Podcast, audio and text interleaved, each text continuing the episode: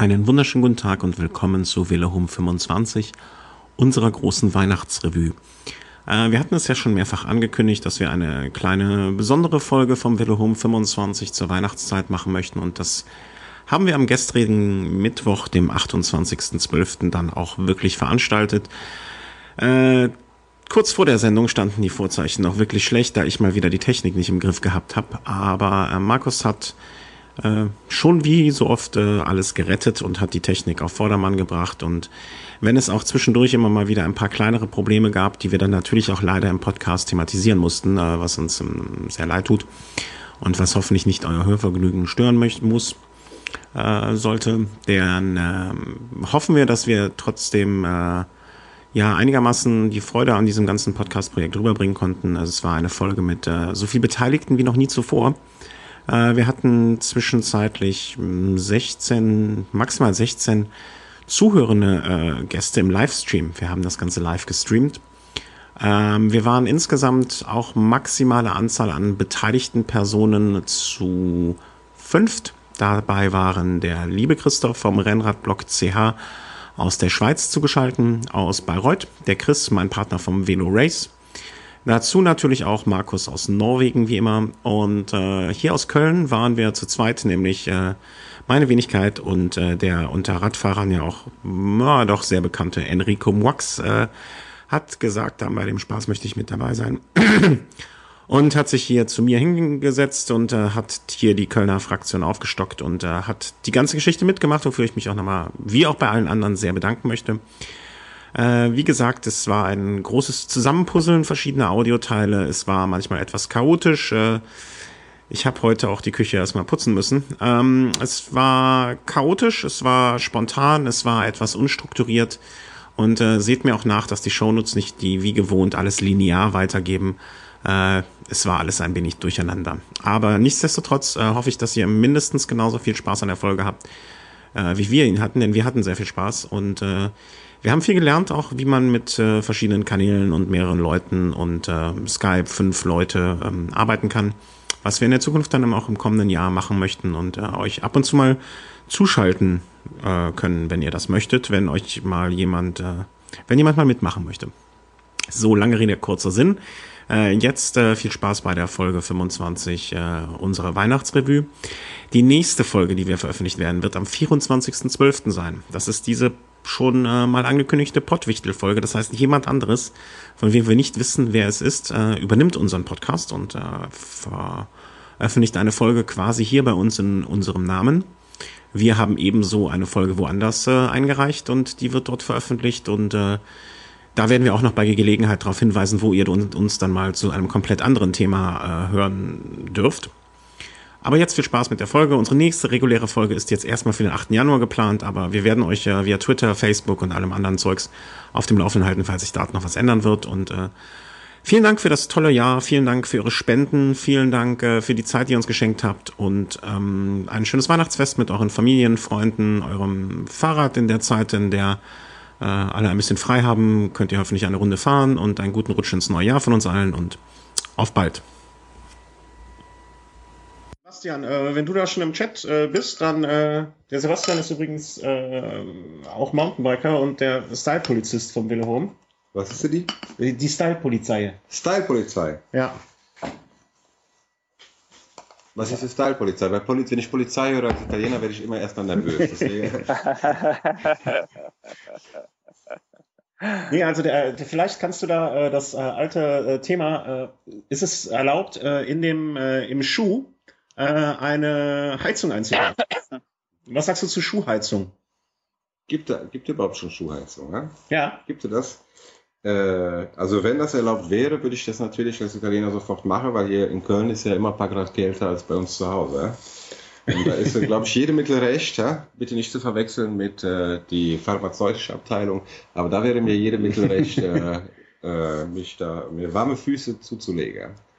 Ja, der Sebastian, äh, also wir hatten das im äh, vorletzten Velo Home, äh, hatten wir das der, äh, ah, der Mann mit der Powerlampe, alles klar. Ähm, wir hatten das im vorletzten Velo Home, haben wir darüber gesprochen, äh, was man machen kann und was man nicht machen kann. Und da kam die große Diskussion auf, äh, ob es erlaubt ist, eine Schuhheizung einzubauen. Weil es gibt Schuhheizungen.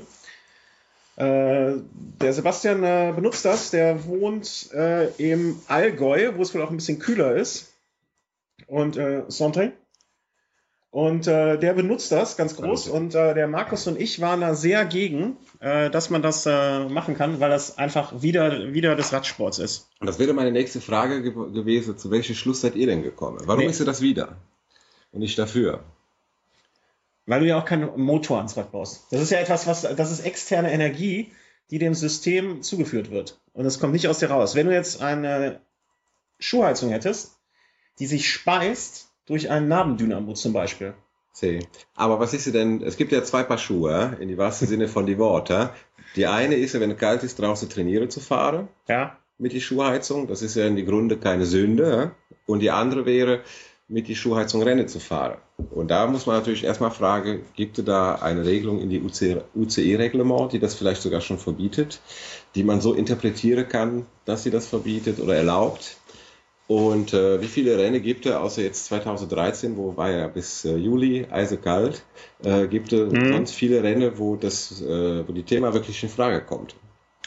Das Ding ist ja erst, es geht uns ja erstmal so die grundsätzliche Frage. Ist das, gehört, ist das, sollte das im Radsport erlaubt sein? Und es ist ja nicht alles, nicht alles, was die UCI verbietet. Also die Frage, ist das moralisch einwandfrei? See, Sich Energie zuzuführen? Ähm, aber in die Training ist ja, dass da keine Energie, die zugeführt wird, in diese Sinne. Ja? Also da müsste man einen Wissenschaftler mal fragen, ob dadurch die Muskelaufbau schneller geht. Aber, aber du kannst länger trainieren. Eine Frage von der Interpretation, no, weil wenn ich Belgier wäre, was ich ja nicht bin, und wenn, dann, äh, also wenn ich Belgier wäre, würde ich sagen, man müsste auch Armlinge und Beinlinge in die Winter verbieten. Ja? Aber da führst du keine Energie zu. Na, bist du dir da so sicher? also ich, ich wären beheizte Armlinge. Äh, man muss ja auch sagen, die, die ganze Radklamotte, die ist ja zum Beispiel äh, aus, äh, wie nennt man das, Synthetik, ja? Und manchmal, ja. wenn du reibst dann die Körper oder wenn du fährst lang und ziehst sie aus, gibt es kleine Blitze. Ist auch eine Form von Energiezuführung. Ja? Also kann man lange darüber diskutieren. Ja, dann, das machen wir im Velohome. Darüber okay, diskutieren. Dann diskutieren wir darüber. Ja? Also, äh, der Sebastian vertritt ganz klar die These, äh, Heizung im Schuh ist erlaubt. Ähm, Sebastian, wie viel, bei wie viel, äh, hast du es auch im Rennen im Einsatz? Mal so als, äh, mal, mal als Frage, vielleicht kannst du das im Chat antworten. Markus? Also Sebastian kann nur schreiben, die kann nicht mitreden, ja? Nee, der kann im Moment, äh, wir sind ja im Moment froh, dass wir überhaupt schon mal zu zweit hier drin sind und, äh, Weil ich bin ja nicht so Podcast erfahrer. Ich rede ja immer nur mit mir selbst. Ja, und das direkt mehrfach. Das mehrfach. und mit Bild. Ein guter Tag. Und, und, mit Bild, genau. Dafür hast du den Bild. Ich, ich, der Enrico hat auch eben die Kamera die ganze Zeit gesucht. Äh, hab jetzt die, die haben wir ihm nicht vorher erzählt. Nee, das haben wir nicht vorher erzählt. Ähm, Im Rennen nie, so kalt ist da zum Glück nicht. Äh, ah, der Martin ist auch noch dabei. Grüß Gott, Martin. Ähm, ja, hallo Martin. Aber das Problem ist, wenn ich jetzt Hallo Martin sage, wird er mich nicht hören. Verdammte Axt. Ähm, also Markus sagte auch Hallo Martin. Wenn ich das mal übersetze. Ja, ich, ich, brauche, ich brauche ja gar nicht schreiben. Ich kann ja simultan übersetzen. Ja? So wie junge Mann in Südafrika bei die Trauerfeier. Ja. ja. Ganz genau. Wenn jetzt gleich noch die Katze hier einen epileptischen Anfall kriegt, wie üblich, äh, dann haben wir die Epilepsie auch noch hier. In Gänsefüße noch anführe, Markus lacht. Ja, Markus lacht. Und äh, äh eigentlich äh, sage ich jetzt mal hier in diesen Chat rein, in die Sendung hinein, ähm, dass es mein Job ursprünglich gewesen war, die Mixler-Geschichte ans Laufen zu bringen. Ich habe zwei Stunden rumgedoktert und habe es nicht hingekriegt. Mein technisches Vermögen ist da einfach zu beschränkt, offensichtlich. Ähm, es hat einfach nicht funktioniert und der Markus versucht jetzt hier mit heißer Nadel noch zu retten und zu stricken, äh, was ich nicht hinbekommen habe, während wir hier bei äh, Rotwein und äh, Franziskaner alkoholfrei noch sitzen und eigentlich das Jahr so ein bisschen Revue passieren lassen wollten. Äh, vielleicht so ein bisschen, was bei uns gelaufen ist, was im Profisport gelaufen ist. Und ihr könnt uns natürlich auch die ganze Zeit äh, alle Fragen reinschicken. Äh, wenn ihr vom Enrico was wissen möchtet, äh, wenn ihr was von Markus wissen möchtet. Ich habe zum Beispiel ganz vergessen in den letzten Fragen, äh, in den letzten Sendungen zu fragen, äh, wie es dem Markus eigentlich gesundheitlich geht. Ähm, Sage ich jetzt mal was zu, dass äh, ähm, dass der Markus, Enrico, das wusstest du nicht, der Markus ist dieses Jahr ein Rennen gefahren, äh, was ich glaube, wir beide im Team nicht zusammengeschafft hätten. Äh, die da wäre, das war, war das nicht? Da äh, London, Edinburgh, London. Da habe ich schon gehört, da gab es noch eine, eine Podcast genau, von. Ne? Genau. Die habe ich gehört, aber ist schon ein bisschen länger her. Also es wird uns jetzt gesagt, die Audioqualität ist im Moment top. Das freut uns sehr, aber ohne den Markus ist das auch nur die halbe Miete. Aber, aber, ich sage auch gerade nichts, also ich höre einfach nur zu. Ich höre die Markus jetzt in den Hintergrund basteln, das gibt mir ein gutes Gefühl, dass wir kriegen die heute noch mit rein. Ja. Ah, ich will euch ja nicht zu so viel. Äh, also wenn ähm, der Markus spricht so ab und zu mal, wenn ihr den Markus hört, dann bitte alle Male ganz, ganz heftig in die Tasten hauen, äh, dass wir das mal so ein bisschen ähm, Ton ist perfekt, höre ich auch nochmal. Ja, das ist schön. Ähm, Hört ihr denn auch den Markus? Das wäre toll, wenn ihr das mal als Rückmeldung geben würdet. Das wäre quasi, äh, dann könnten wir uns alle entspannt zurücklehnen. Ähm, das Problem ist einfach, ich kriege mein Mikro nicht ähm, in den Stream rein. Das Lustige ist, jetzt streame ich ja. Ähm, Danke, Sebastian. Äh, aber ich habe mich ausgesperrt und euch sozusagen durchgelassen. Das ist fantastisch. Also fantastisch, wa? Sind nicht fantastisch. Also fantastisch für uns. Ja? Also wir kommen jetzt quasi über einen kleinen Umweg über Norwegen. Über Norwegen. Äh, über Norwegen. genau. Wir senden von Köln. Der Italiener sitzt in Köln, damit er in Norwegen ins Internet gespeist wird äh, und dann überall. Um dann im Allgäu zum Beispiel gehört zu werden. Ja, genau. Aber da wäre für mich zum Beispiel interessant zu wissen, darf ich in Norwegen genauso alles sagen wie hier? Oder muss ich mich jetzt da ein bisschen zusammenreißen, weil. Äh, wir sind ein freies Land hier. Ich glaube, Norwegen ist freier als wir. Okay, dann erzähle ja. ich heute alles. Ja, kannst alles erzählen. Äh, in Norwegen äh, gibt es gibt's halt auch relativ, schade, dass der Markus jetzt dazu nicht sagen kann, äh, sehr viele kleinere Sportvereine, also auch wie hier. Und äh, da gibt es auch sehr viele kleine Rennen. Also, äh, also jedermann zählt, also das, was hier diese Kriterien und äh, ABC-Klasse Amateure sind, das gibt es da so gar nicht, sondern die fahren alle zusammen. Die haben auch alle Rennlizenzen da, jeder Männer. Stimmt das, oder? Da muss doch jeder irgendwie eine Rennlizenz haben. Ja, also äh, es gibt so, entweder man holt sich eine Einmallizenz, aber die meisten haben eigentlich über ihren Club äh, eine Jahreslizenz. Also da gibt's, es gibt im Grunde gar keine Rennen ohne Lizenz. Es gibt im Grunde keine Rennen ohne Lizenz. Aber Markus sagt, es gibt keine Rennen ohne Lizenz. Also man muss sich quasi eine Einmal-Lizenz holen, wenn man nur eine Jedermann-Rennen fahren will. Genau, genau. Holt eine Einmal-Lizenz, äh, legst Geld auf den Tisch und äh, das hängt, das ist auch so eine Versicherungskiste. Ähm, da sind einfach so ein paar Versicherungssachen drüber abgedeckt und äh, ja, genau. Das, äh, es war in das Italien. War ja, Italien ist das, glaube ich, auch, auch so. Ja, das, ja. Genau. In Italien gibt es ein paar Konkurrenzvereine. Ne? Udace Lizenz kann man da lösen, die hatte nichts mit die UCI. -Lizenz ja, das war, glaube ich, der, der Lars, der damals das eine Rennen gefahren hat, der hat doch auch erzählt, dass er ähm, sich so eine Tageslizenz gezogen hat und dann damit gefahren ist. Ähm, das scheint wohl, äh, ich glaube, das ist in anderen Ländern auch dieser Unterschied. Diese Jedermann-Szene gibt es ja in anderen Ländern wahrscheinlich dann nicht so verbreitet wie hier. Und da wird alles in einen Topf geworfen. Die Amateure, Jedermänner und so. Ist ja auch eine Diskussion, die die Jule gerade wieder angestoßen hat in ja. äh, den Blog, in die Blog Jule radelt, dass die äh, ganze Jedermann-Szene sich mal mit der Amateurszene mal ein bisschen verständigen soll um mal zu gucken, ob man da nicht auf eine gemeinsame Nenner kommt. Ja, ist ja nicht unvernünftig. Markus hatte gerade angesprochen, das hatte die Zuhörer nicht gehört. Ja. Versicherungstechnische Gründe. Ich weiß nicht, wie das bei den Jedermann-Rennen hier in Deutschland geregelt ist. Ich glaube, da gibt es gar nichts an Versicherungen. Eine allgemeine Versicherung oder ob das über die private, also sprich die Krankenversicherung von den Teilnehmern ja. abgewickelt wird oder wie auch immer. Also da muss ja was geben. In Deutschland muss ja für alles eine Versicherung geben. Ich, ich glaube, bei Jedermann-Rennen ist man quasi, also ich weiß aber die Veranstalter haftete ja in bestimmte Fälle unter Umständen auch. Also würde die sich auch irgendwo absichern. Ne? Also ich weiß noch bei meinem letzten Sturz, als ich für so ein, äh, für so ein halbseidenes italienisches Team bei Rund um Köln gestartet bin, äh, da bin ich am nächsten Tag zum Arzt gegangen und der hat mich verarztet und hat mich gefragt, wie ist das passiert? Und ich habe gesagt, jedermann rennen und äh, dann war das so ganz normal und äh, hat jetzt keiner was zu gesagt. Ähm, ich guck mal, ob sich. Nee, aber es geht, es geht ja, glaube ich, um, um weiterreichende Geschichte. Äh, wenn man nicht mehr aufstehen wenn, kann. Äh, wenn zum Beispiel deine Arm gelähmt ist oder so, äh, und du nicht mehr arbeiten gehen kannst und so, dann wäre halt die Frage zu klären, wie geht es weiter? Ja. Und da, also glaube ich schon, äh, kann ich mir denken, ich könnte mich ja mal informieren, also nicht heute, aber dass die Jedermann-Veranstalter hatte da auch eine Versicherung für dass die da nicht persönlich. Da müssen wir den Arthur mal fragen. In die Haftung tritt. Äh, Arthur ist bestimmt äh, die richtige Mann dafür. Sie. Der Arthur, äh, wir sprechen über Arthur Tabat. Arthur ist sowieso ein Tausendsasser und ein Mann für alle Fälle. Absolut, ja, da kann man, kann man, glaube ich, gar nicht anders behaupten. Und Arthur ist akribisch am Plane schon für die nächste Ostermontag. Ja, das kann ich auch schon verraten. Ich habe schon das Auto gesehen. Ich habe das Auto gesehen. Äh, hier in Köln gibt es eine Trainingsgruppe in Gleuel, die Schmitter. Sie.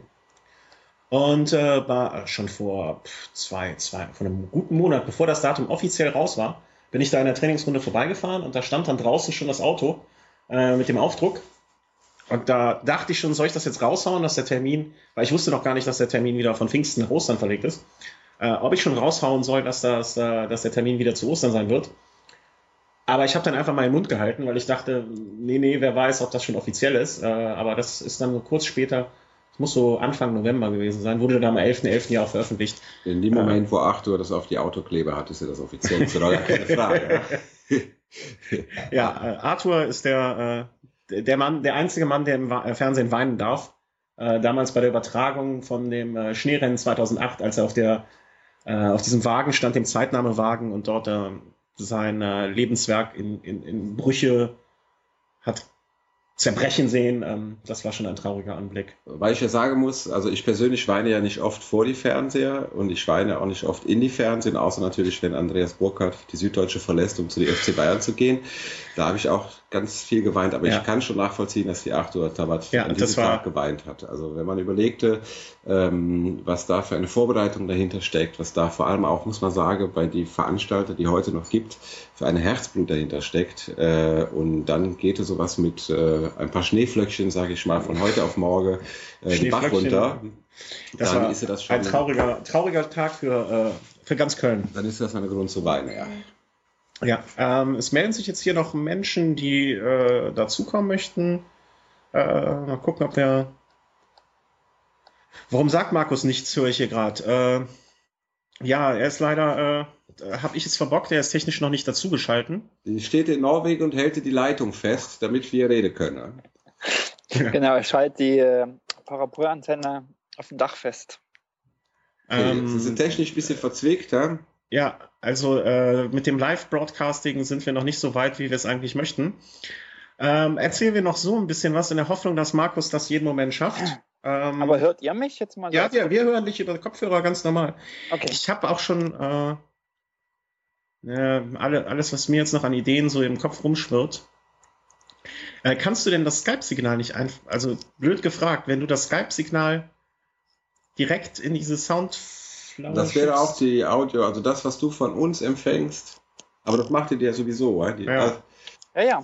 Euch kriege ich ja Ah, wunderbar das rein. ist kompliziert. Dann nächste Mal treffen wir uns mal bei mir. Ich habe da ein bisschen andere technische Voraussetzungen und dann werden wir das nochmal studieren. Äh, nicht fünf Minuten vor die Sendung, sondern so, dass das. Äh, zwei äh, Stunden habe ich hier gesessen, geweint. Man hat meine Schreie auf der Straße gehört. sondern so, dass das funktioniert, ja? Ja.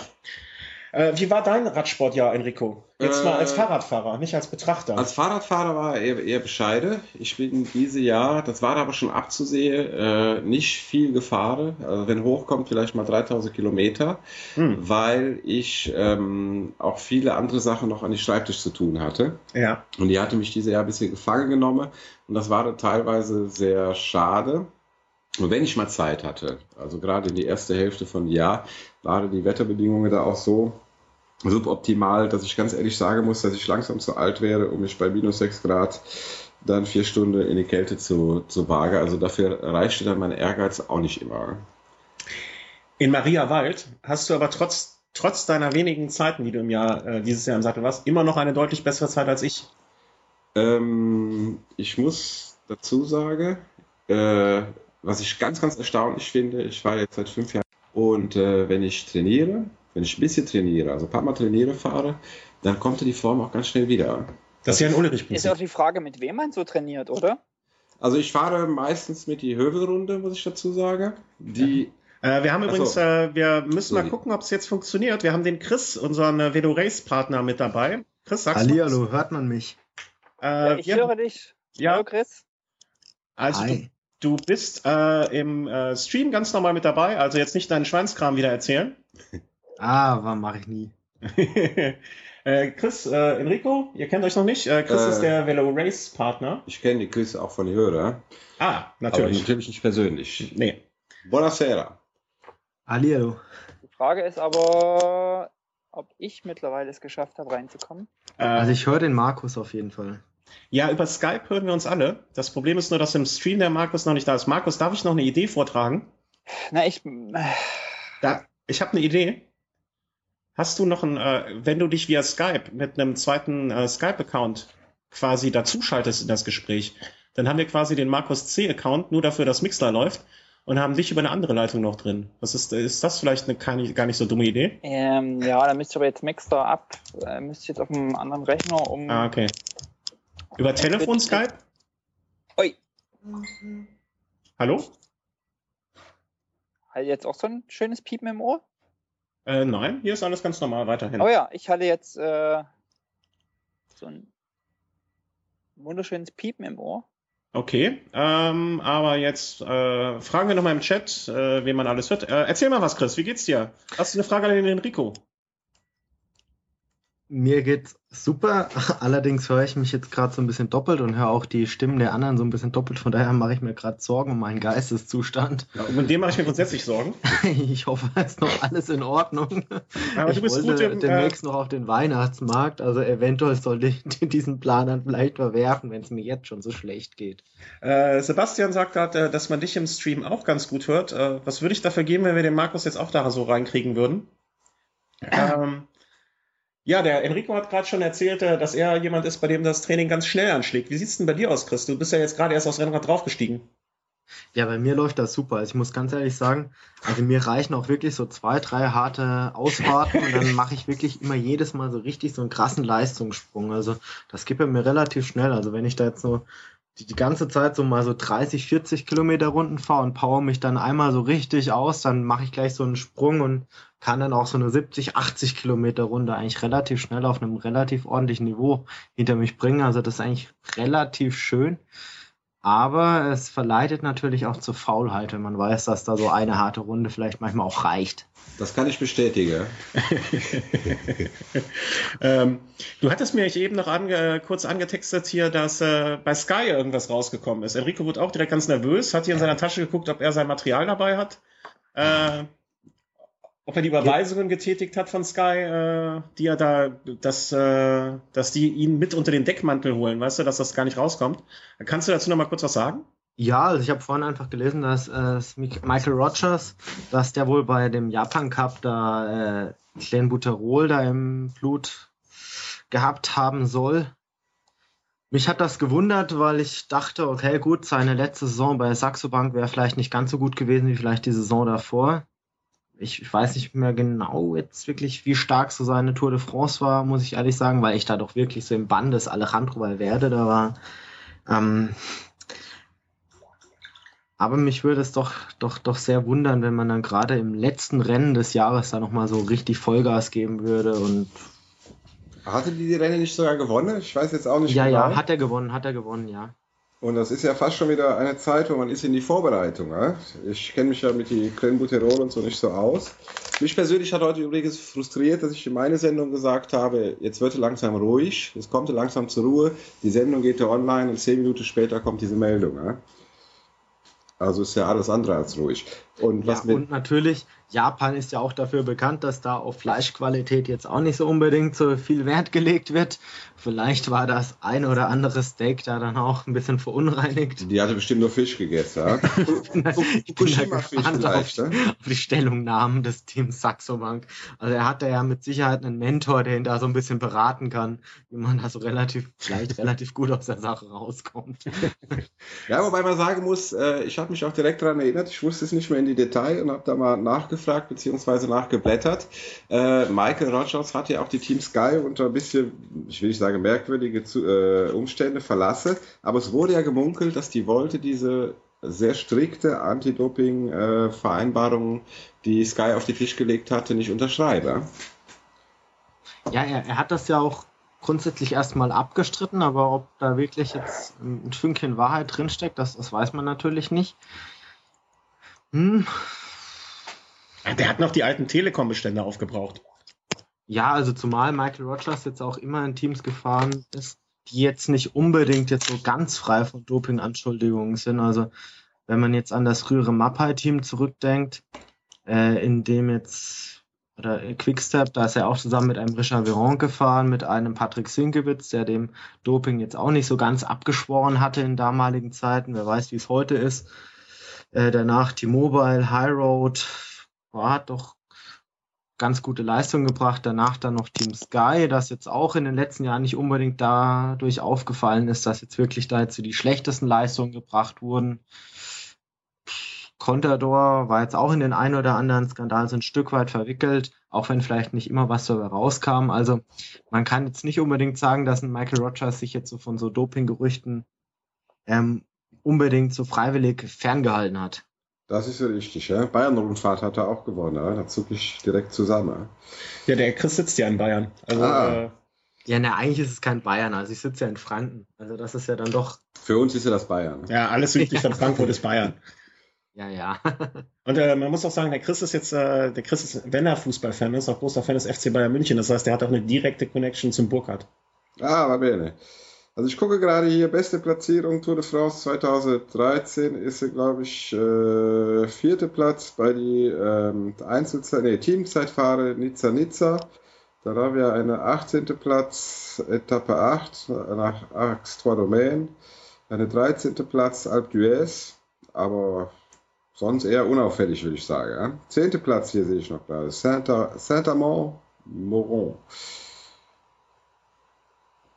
Markus, äh, hörst du, du hörst uns aber noch einwandfrei, weil ähm, ich höre euch einwandfrei. Ach, wie kriegen wir dich denn jetzt noch dazu, frage ich mich. Und mit einem Telefon äh, per Skype dich einschalten? Ich kann meine Kopfhörer auf die Mikro legen. Aber dann haben wir, dann höre ich. das könnte, könnte funktionieren. Ja? Weil wir versuchen mal was ganz was Verrücktes. Wir mal so. Und jetzt so. soll ich mal Spre Sprechprobe. Ja? ja, Markus, sag jetzt einfach mal was. Chat, sag mal bitte, ob ihr den Markus hört. Jetzt ist Markus da. Äh, ja. Wenn ihr jetzt ein Foto von diesem Setup sehen würdet. Ähm, das können wir mal, können wir mal machen. Ist, äh, der Chat ist sehr begeistert. Wir versuchen. Äh, äh, ich frage mal kurz meine Frau. Hallo, ich grüße euch. Hallihallo, Markus. ähm, Patricia, kannst du mal bitte ein Foto hier machen? äh, ihr könnt euch gar nicht vorstellen, äh, wie dieses Setup jetzt hier aussieht. Ähm, alle freuen sich und ich freue mich ganz besonders, Markus, dass jetzt, äh, dass ich das noch äh, irgendwie das könnt, ist ihr mal zu, könnt ihr mal bitte zu Testzwecken das wegnehmen? Das Mikrofon? Ja. Äh, das äh, Headset? Ja, das Headset ist jetzt weg. Okay, und jetzt bin ich ja gespannt, ob das immer noch funktioniert Was? oder ob ich jetzt wieder äh, weg bin. Äh, kann man, äh, kann bitte jemand äh, nochmal sagen, ob der Markus jetzt immer noch zu hören ist? Es gibt ja immer diese Verzögerung. Ah, ah, also es, es wird gesagt, da. Ja? Also die scheint geschafft zu Das haben. scheint ja zu funktionieren. Ah, super. Markus knistert, ja, da können wir jetzt keine Rücksicht mehr drauf nee, nehmen. Also jetzt, äh, Herr Pippura, wir sind alle zusammen. Äh, wir haben jetzt 20.37 Uhr. Die norwegische Blizzard, ja? Die knistert. Oh, danke. Das Knistern. Ja, da, da, halten wir uns jetzt aber nicht mehr auf mit dem Knistern. Nein, nein, nein, nein, nein, nein, nein, nein. Das ist vielleicht die Hexe hier. Einfach zu laut, das ist mein Problem. So, jetzt brauche ich einfach mal einen Schluck Alkohol, glaube ich. Nach dem ganzen Hin und Her. Ich bin so froh. Ähm, so, Michael Rogers war wir. Michael Rogers war das Thema, aber wir wollten ja noch ein bisschen über, äh, über das eigene Sport treiben. Hab ich kein Glas hier. Ist ja ganz schlimm. Ähm, Chris, also deine, dein Training zu äh, Rad am Ring läuft also auch? Läuft auf Hochtouren. Also ich muss ganz ehrlich sagen, es könnte nicht besser laufen. Also jede Woche wird, das, wird der Trainingsumfang um fünf Kilometer gesteigert. Also bald könnte ich so, sogar fast an diese alleinige, alleinige Teilnahme nachdenken. Ja, äh, ich weiß nicht, ob der Enrico die äh, Folge gehört hat, wo du mit deiner, von deiner Trainingsgruppe berichtet hast. Ja. Äh, vielleicht kannst du da noch mal kurz äh, ihn ein bisschen neidisch machen. Also nicht jetzt wie, absolut, äh, wie im Moment, ähm, der Stand ist, sondern wie du die, in diese Trainingsgruppe reingekommen bist. Moment, Moment, ich muss kurz mal einen Telefonanruf entgegennehmen. Ich bin in einer Minute wieder da. Also das macht man hier in so einem Blog, äh, Podcast. Äh, Podcast, alles so nebenbei. Telefonieren noch vielleicht. Ja, der, äh, der ja, natürlich. Der äh, Chris ist zuletzt vom Brunel angerufen worden während der Sendung. Sie, das habe ich gehört, ja? wobei ich die Brunel nicht gehört habe, aber das liegt wahrscheinlich an eurem System. Der, der, der hatte auch Probleme mit dem Audio-Setup. ja, Deswegen der, muss ich das jetzt glauben. Ja, das war so. Ich ähm, wundere mich, dass Brunel überhaupt noch jemand anruft. Ja?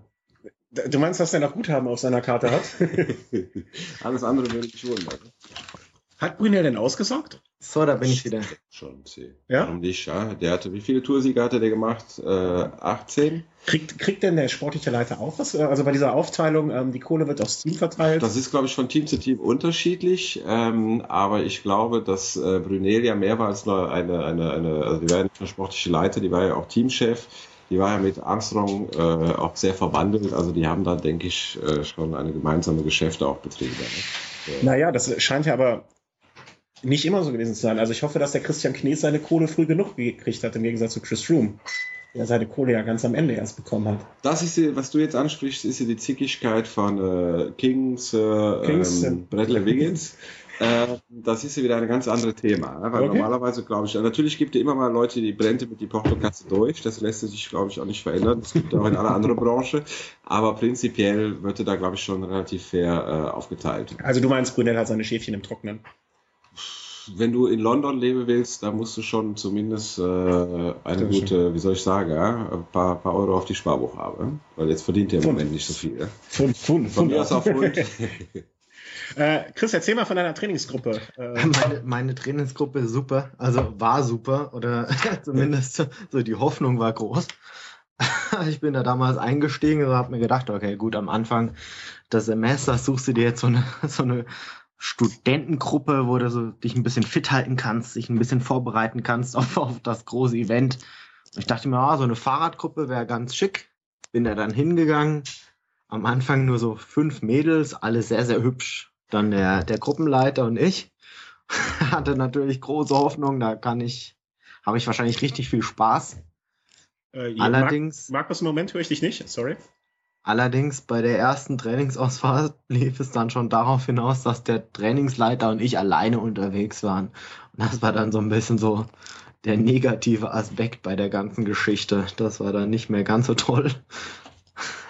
Also er hatte Aber- nur Mädchen um sich rum. Dein Traum eigentlich? Äh, das passierte mir auch manchmal, ja. Das, äh, Äh, beim Fahrradfahren. sie, sie, beim, beim, beim Ah, okay. Fahrradfahrer. Also ich hatte eben schon, um das mal ganz kurz von meiner Seite zu ergänzen, ich trainiere meistens mit die Hövelrunde. Äh, vor die hatte viele Leute Angst, muss man sagen. Ja. Also Ich das auch. ist äh, so eine Gruppe, die eilt so einen Ruf voraus. Aber das ist ja gar nicht so, weil wir fahren in die Eifel. Also es ist eine Runde, die ist so ungefähr 100 Kilometer hier von Köln, 115. Und das ist eine Gruppe, die fährt sehr geordnet, muss man sagen, im Gegensatz zu die manchmal Chaote von Gleuel. Ja. Mhm. Und äh, wo wenig passierte. Ich habe zum Beispiel noch nie einen Sturz erlebt. Und ähm, da wird eine ganz normale Grundlage 30er Schnitt gefahren in die Eifel rein und dann kann jeder für sich entscheiden, fährt er die Berg, fährt er die Berg nicht und es wird immer gewartet. Dann Okay. gibt es die legendäre Schnellfahrer, die ist anspruchsvoll, da braucht man ein paar äh, Die Schnellfahrstrecke nach- von Maria Wald runter. See, genau, von oben Maria Wald runter bis äh, zu dieser Brücke. Mhm. Das sind 19,5 Kilometer. Und äh, die ist aber auch eine gute Übung, um sich so ein bisschen einzufinden, wie läuft in die Rennen und so weiter. Mhm. Dass man eine, eine Gespür dafür kriegt mit einem Sprint an die Ende. Die ist ein bisschen anspruchsvoller, die kann nicht jeder mitfahren. Ist das dieser Sprint über diese Autobahnbrücke da hoch? Äh, no, äh, wir fahren quasi, äh, das, davor ist noch die Ziel. Da kommt so eine kleine Brücke, das ist im Grunde die, Ja, okay. die, die Ziellinie. Ja? Mhm. Und äh, die ist, wie gesagt, äh, sehr anspruchsvoll. Es schimpft aber auch keiner, wenn man sich hinter drauf legt. Also wenn man nicht die Beine hatte, um da richtig mitzufahren. Und wenn man noch gar nicht die Beine hatte, kann man die auch umfahren, indem man über Flatte, Flatten hochfährt Mhm. und äh, oben beziehungsweise ein Stückchen weiter an die Brücke auf die Leute wartet. Also es gibt ja keinen Grund, da nicht mitzufahren, äh, Okay. beziehungsweise es ist nichts, was man nicht schaffen kann. Und das Schöne an der Hövelrunde, muss ich immer loben, ist, dass äh, jeder kann wirklich für sich einteilen. Fahre ich mit, fahre ich Mhm. Maria Wald und so weiter, seine Training so wie die möchte und man ist halt nicht alleine. Ja? Man hat immer lustige. Mein einziges Problem bei dieser äh, der Hövelrunde ist einfach, dass das samstags morgens um 9 Uhr ist. Ich sehe, aber in die Sommer zum Beispiel ist er auch äh, äh, dienstags und äh, donnerstags um die 16.30 Uhr. Das wäre vielleicht dann noch eher zu machen. Ähm, ja, hier läuft immer wieder was, Markus. Ähm, ich hoffe, dass das auch die ganze Zeit aufzeichnet. Aber ganz ehrlich, im Moment äh, bin ich nicht ganz sicher, äh, was hier aufzeichnet. Ähm, aber es zeichnet etwas auf. Und bei die Hövelrunde, während ihr über Aufzeichnen redet, fährt auch manchmal schöne Mädchen mit. Und es fahren Oh. auch äh, Profis mit. Das kommt auch mal vor. Zum Beispiel, wenn ich bin dabei. Ja? Ja. Ich habe da aber auch schon ein, äh, zuletzt Bilder von einem äh, Mann im Regenbogentrikot, nee, im deutschen Meistertrikot gesehen. Das kommt da auch vor. Ich bin zum Beispiel auch bei den Schnellfahrern schon mal an Gerald Zierleck vorbeigefahren, hatte die ein bisschen komisch geguckt. Aber danach hatte die Mailand Sanremo gewonnen. Ja? also du bist verantwortlich, dass er. Du bist der eigentliche Grund, warum er äh, in Mailand Sanremo durchgehalten hat. Also voll verantwortlich wäre vielleicht übertrieben, aber zu ein bis zwei Prozent. Er hat einfach von dir gelernt, auch bei Kälte durchzuhalten und nicht aufzugeben. Sie auch wenn es schlecht aussieht, dranbleiben und aushalten. Sie, und was mich zum Beispiel bei dieser Trainingsfahrt sehr fasziniert hatte, ist, dass die ist in die Lage, und das, das können, können die Profis wie keine andere, weil die einfach so viel auf die Rad sitzen, die ziehen noch bei 50 km/h richtet sie, richtet die sich noch auf in eine Gruppe, mhm. äh, lässt die Lenker los und zieht ihre Windjacke aus. Ne? Als, wäre, als würde die quasi in dem Badezimmer stehen und sich morgens äh, die Bademantel umhängen. Ähm. Einfach Routine. Bei 50 km/h lasse ich die Lenker nicht mehr los. Bei 50 km/h beiß ich in den Lenker vielleicht gerade mal rein. das, das täuscht, ja? weil durch die Dynamik, die hatte so eine Gruppe, ja. wenn die Wind mal ein bisschen günstig steht, da, da, sind, äh, da kommt eine Geschwindigkeit zustande. Die, die Strecke, diese Schnellfahrstrecke ist ja auch ein bisschen abschüssig. Da kommt eine Geschwindigkeit zustande, wenn man hinterher auf seine Strava guckt, da wunderte man sich. Ja? Ich habe auch äh, diese Strecke benutzt, äh, fahre ich ja durchaus auch mal und äh, man merkt immer schön, äh, bis man in Maria Wald oben ist ja auch ungefähr die Hälfte. Jedenfalls okay. die Strecke ich war äh, um wie viel schneller man die zwei, den zweiten Teil der Strecke ist als im Vergleich zum ersten. Weil äh, da geht's nur wirklich immer nur rasant runter. Und äh, ich glaube, Andreas, der sich jetzt auch hier in den Chat zugeschaltet hat, wenn ich das richtig in Erinnerung war, warst du auch beim äh, Mariawald Zeitfahren mit dabei. Da gibt's ja auch ein Zeitfahren hoch. Also nur äh, so ein Bergzeitfahren. Das ist mir aber zu anstrengend. Ach, das sind doch nur. Berghoch ist generell, generell zu anstrengend. äh, egal wie, wie lang. Aber was mich jetzt mal interessieren würde, wir haben jetzt gerade über Gerald Ziolek geredet, der jetzt ja beim Team MTN Kubeka doch dann wieder so, so ein richtig großes Comeback da gestartet hat und wirklich richtig erfolgreich war mit dem Sieg beim Mailand Sanremo. Was haltet ihr denn jetzt so vom Comeback von Linus Gerdemann? Ist er da zu ähnlichen Leistungen imstande oder? Da fragst du genau schwieriger. Ja.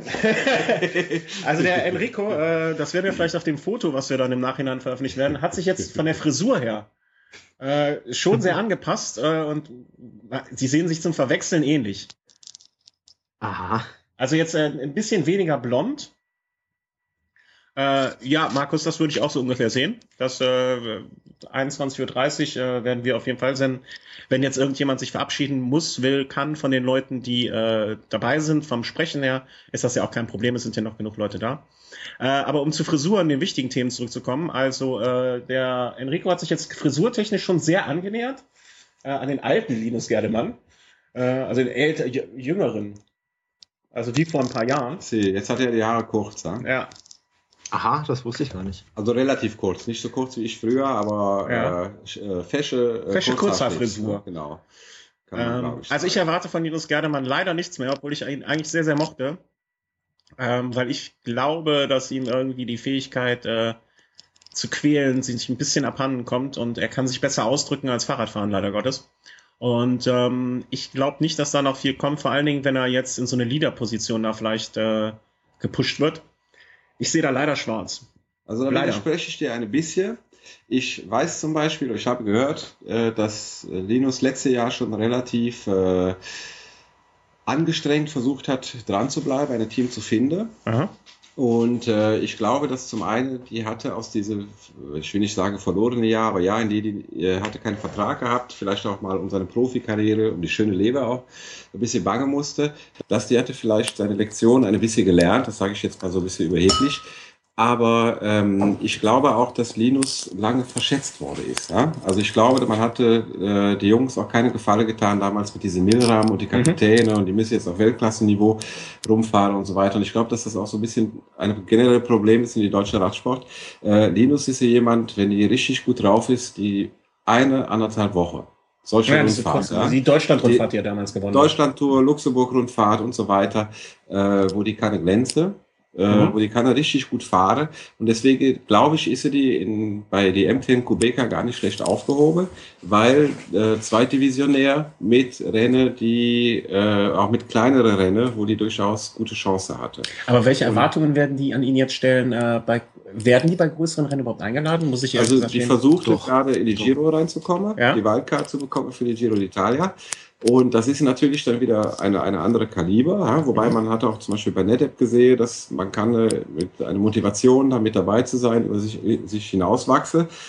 Ähm, aber wie gesagt, Linus äh, sehe ich eigentlich mehr so bei die einwöchigen Rundfahrten. Äh, Deswegen tat es mir so leid, dass er, ähm, dass er halt nicht die Chance hat, bei einem großen Team zu fahren, wo er vielleicht nicht die Verantwortung übernehmen muss. Aber ich finde, genau das kann doch ein Vorteil sein.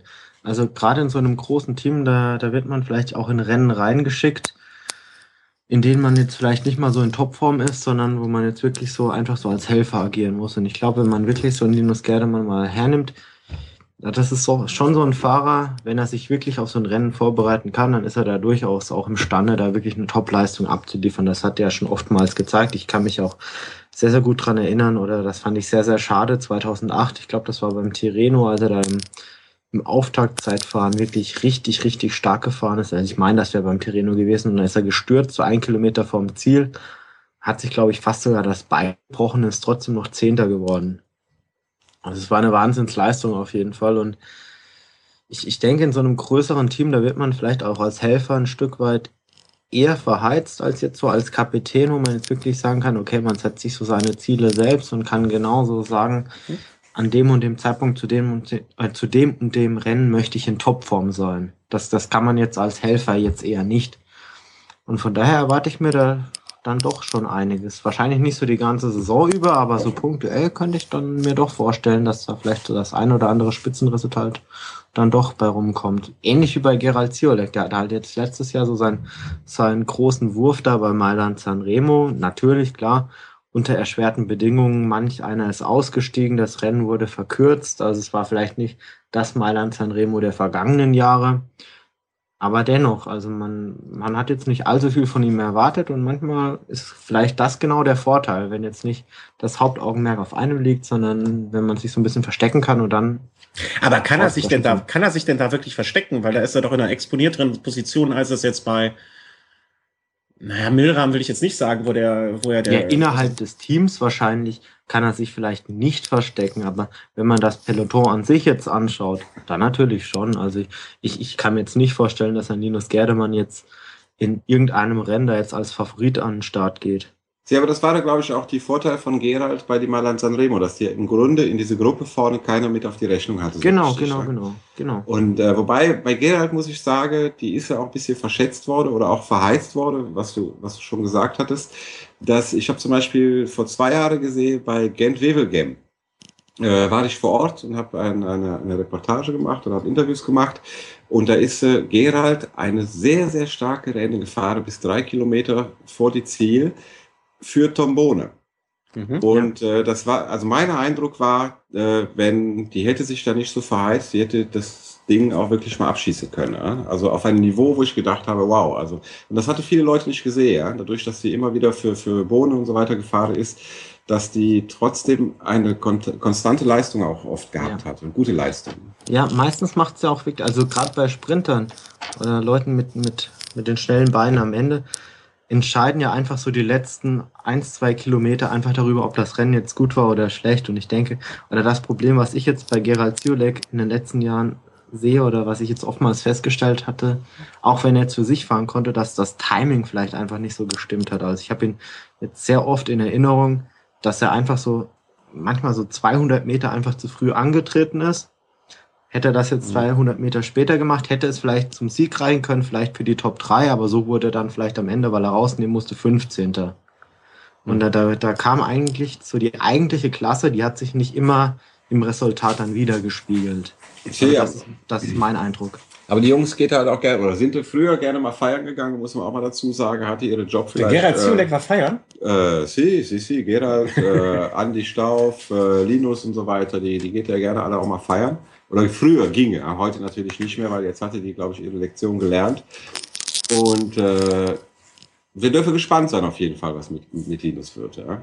Also das denke ich schon, dass wir da... Und ich Augen sehe das, ich sehe das ganze Projekt da ja auch so ein bisschen als Aufbau für den afrikanischen Radsport. Äh, und auch, dass man dann, selbst wenn er jetzt, äh, also äh, immer noch besser darunter kommt, als gar nichts mehr zu machen und ob er jetzt das große Geld danach verdienen wird, ist ja auch die Frage. Aber das ist ja auch jetzt dieser Übergang vom Profitum in, ich sag mal, das normalere Leben da. Das finde ich auch ganz, so ein ganz schönes Projekt eigentlich. Also dieses ganze, diese ganze Geschichte da. See. Auf jeden Fall. Auch, Sie haben jetzt, glaube ich, auch den, wie war das, den, den Vize-Weltmeister der U23-WM haben Sie, glaube ich, verpflichtet. Das ist, glaube ich, auch ein Südafrikaner. Das ist auf jeden Fall ein richtiger Schritt. Ich hätte mir jetzt vielleicht. Er ist übrigens ein wandelndes Radsportlexikon. Ich merke das. ähm, ich, ich hätte mir jetzt vielleicht sogar gewünscht, oder marketingtechnisch wäre das vielleicht sogar für NetApp vielleicht gar keine schlechte Variante gewesen, so vielleicht zwei, drei deutsche bekanntere Fahrer zu verpflichten, einfach um so ein bisschen so diesen, diesen deutschen Standort oder ja, diese Zugehörigkeit zu Deutschland vielleicht so ein Stück weit mehr in den Vordergrund zu rücken.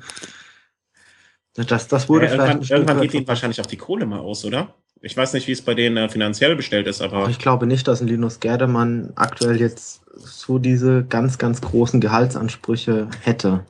Kann ich mir eigentlich nicht äh, vorstellen. Das, das glaube ich auch nicht, ja? dass die da richtig, richtig die, die dicke Geld verdient. Ja? Aber da muss man, wie gesagt, einfach mal abwarten. Auffällig war, dass diese MTN Kubeka-Projekt äh, auch in Deutschland bei den deutschen Medien schon Aufsehen erregt hat, Anfang ja. letztes Jahr, auch vor Mailand Sanremo. Im Kölner Stadtanzeiger war sogar ein sehr schöner C. Artikel, als sie da rund um Köln im Jahr davor gestartet C. waren. Und, ich, und, ne? da, und, und da äh, denke ich, dass das zum Beispiel ein guter Weg ist von dem Sponsoring, äh, wo die Radsport auch noch viel erreichen kann. Mhm.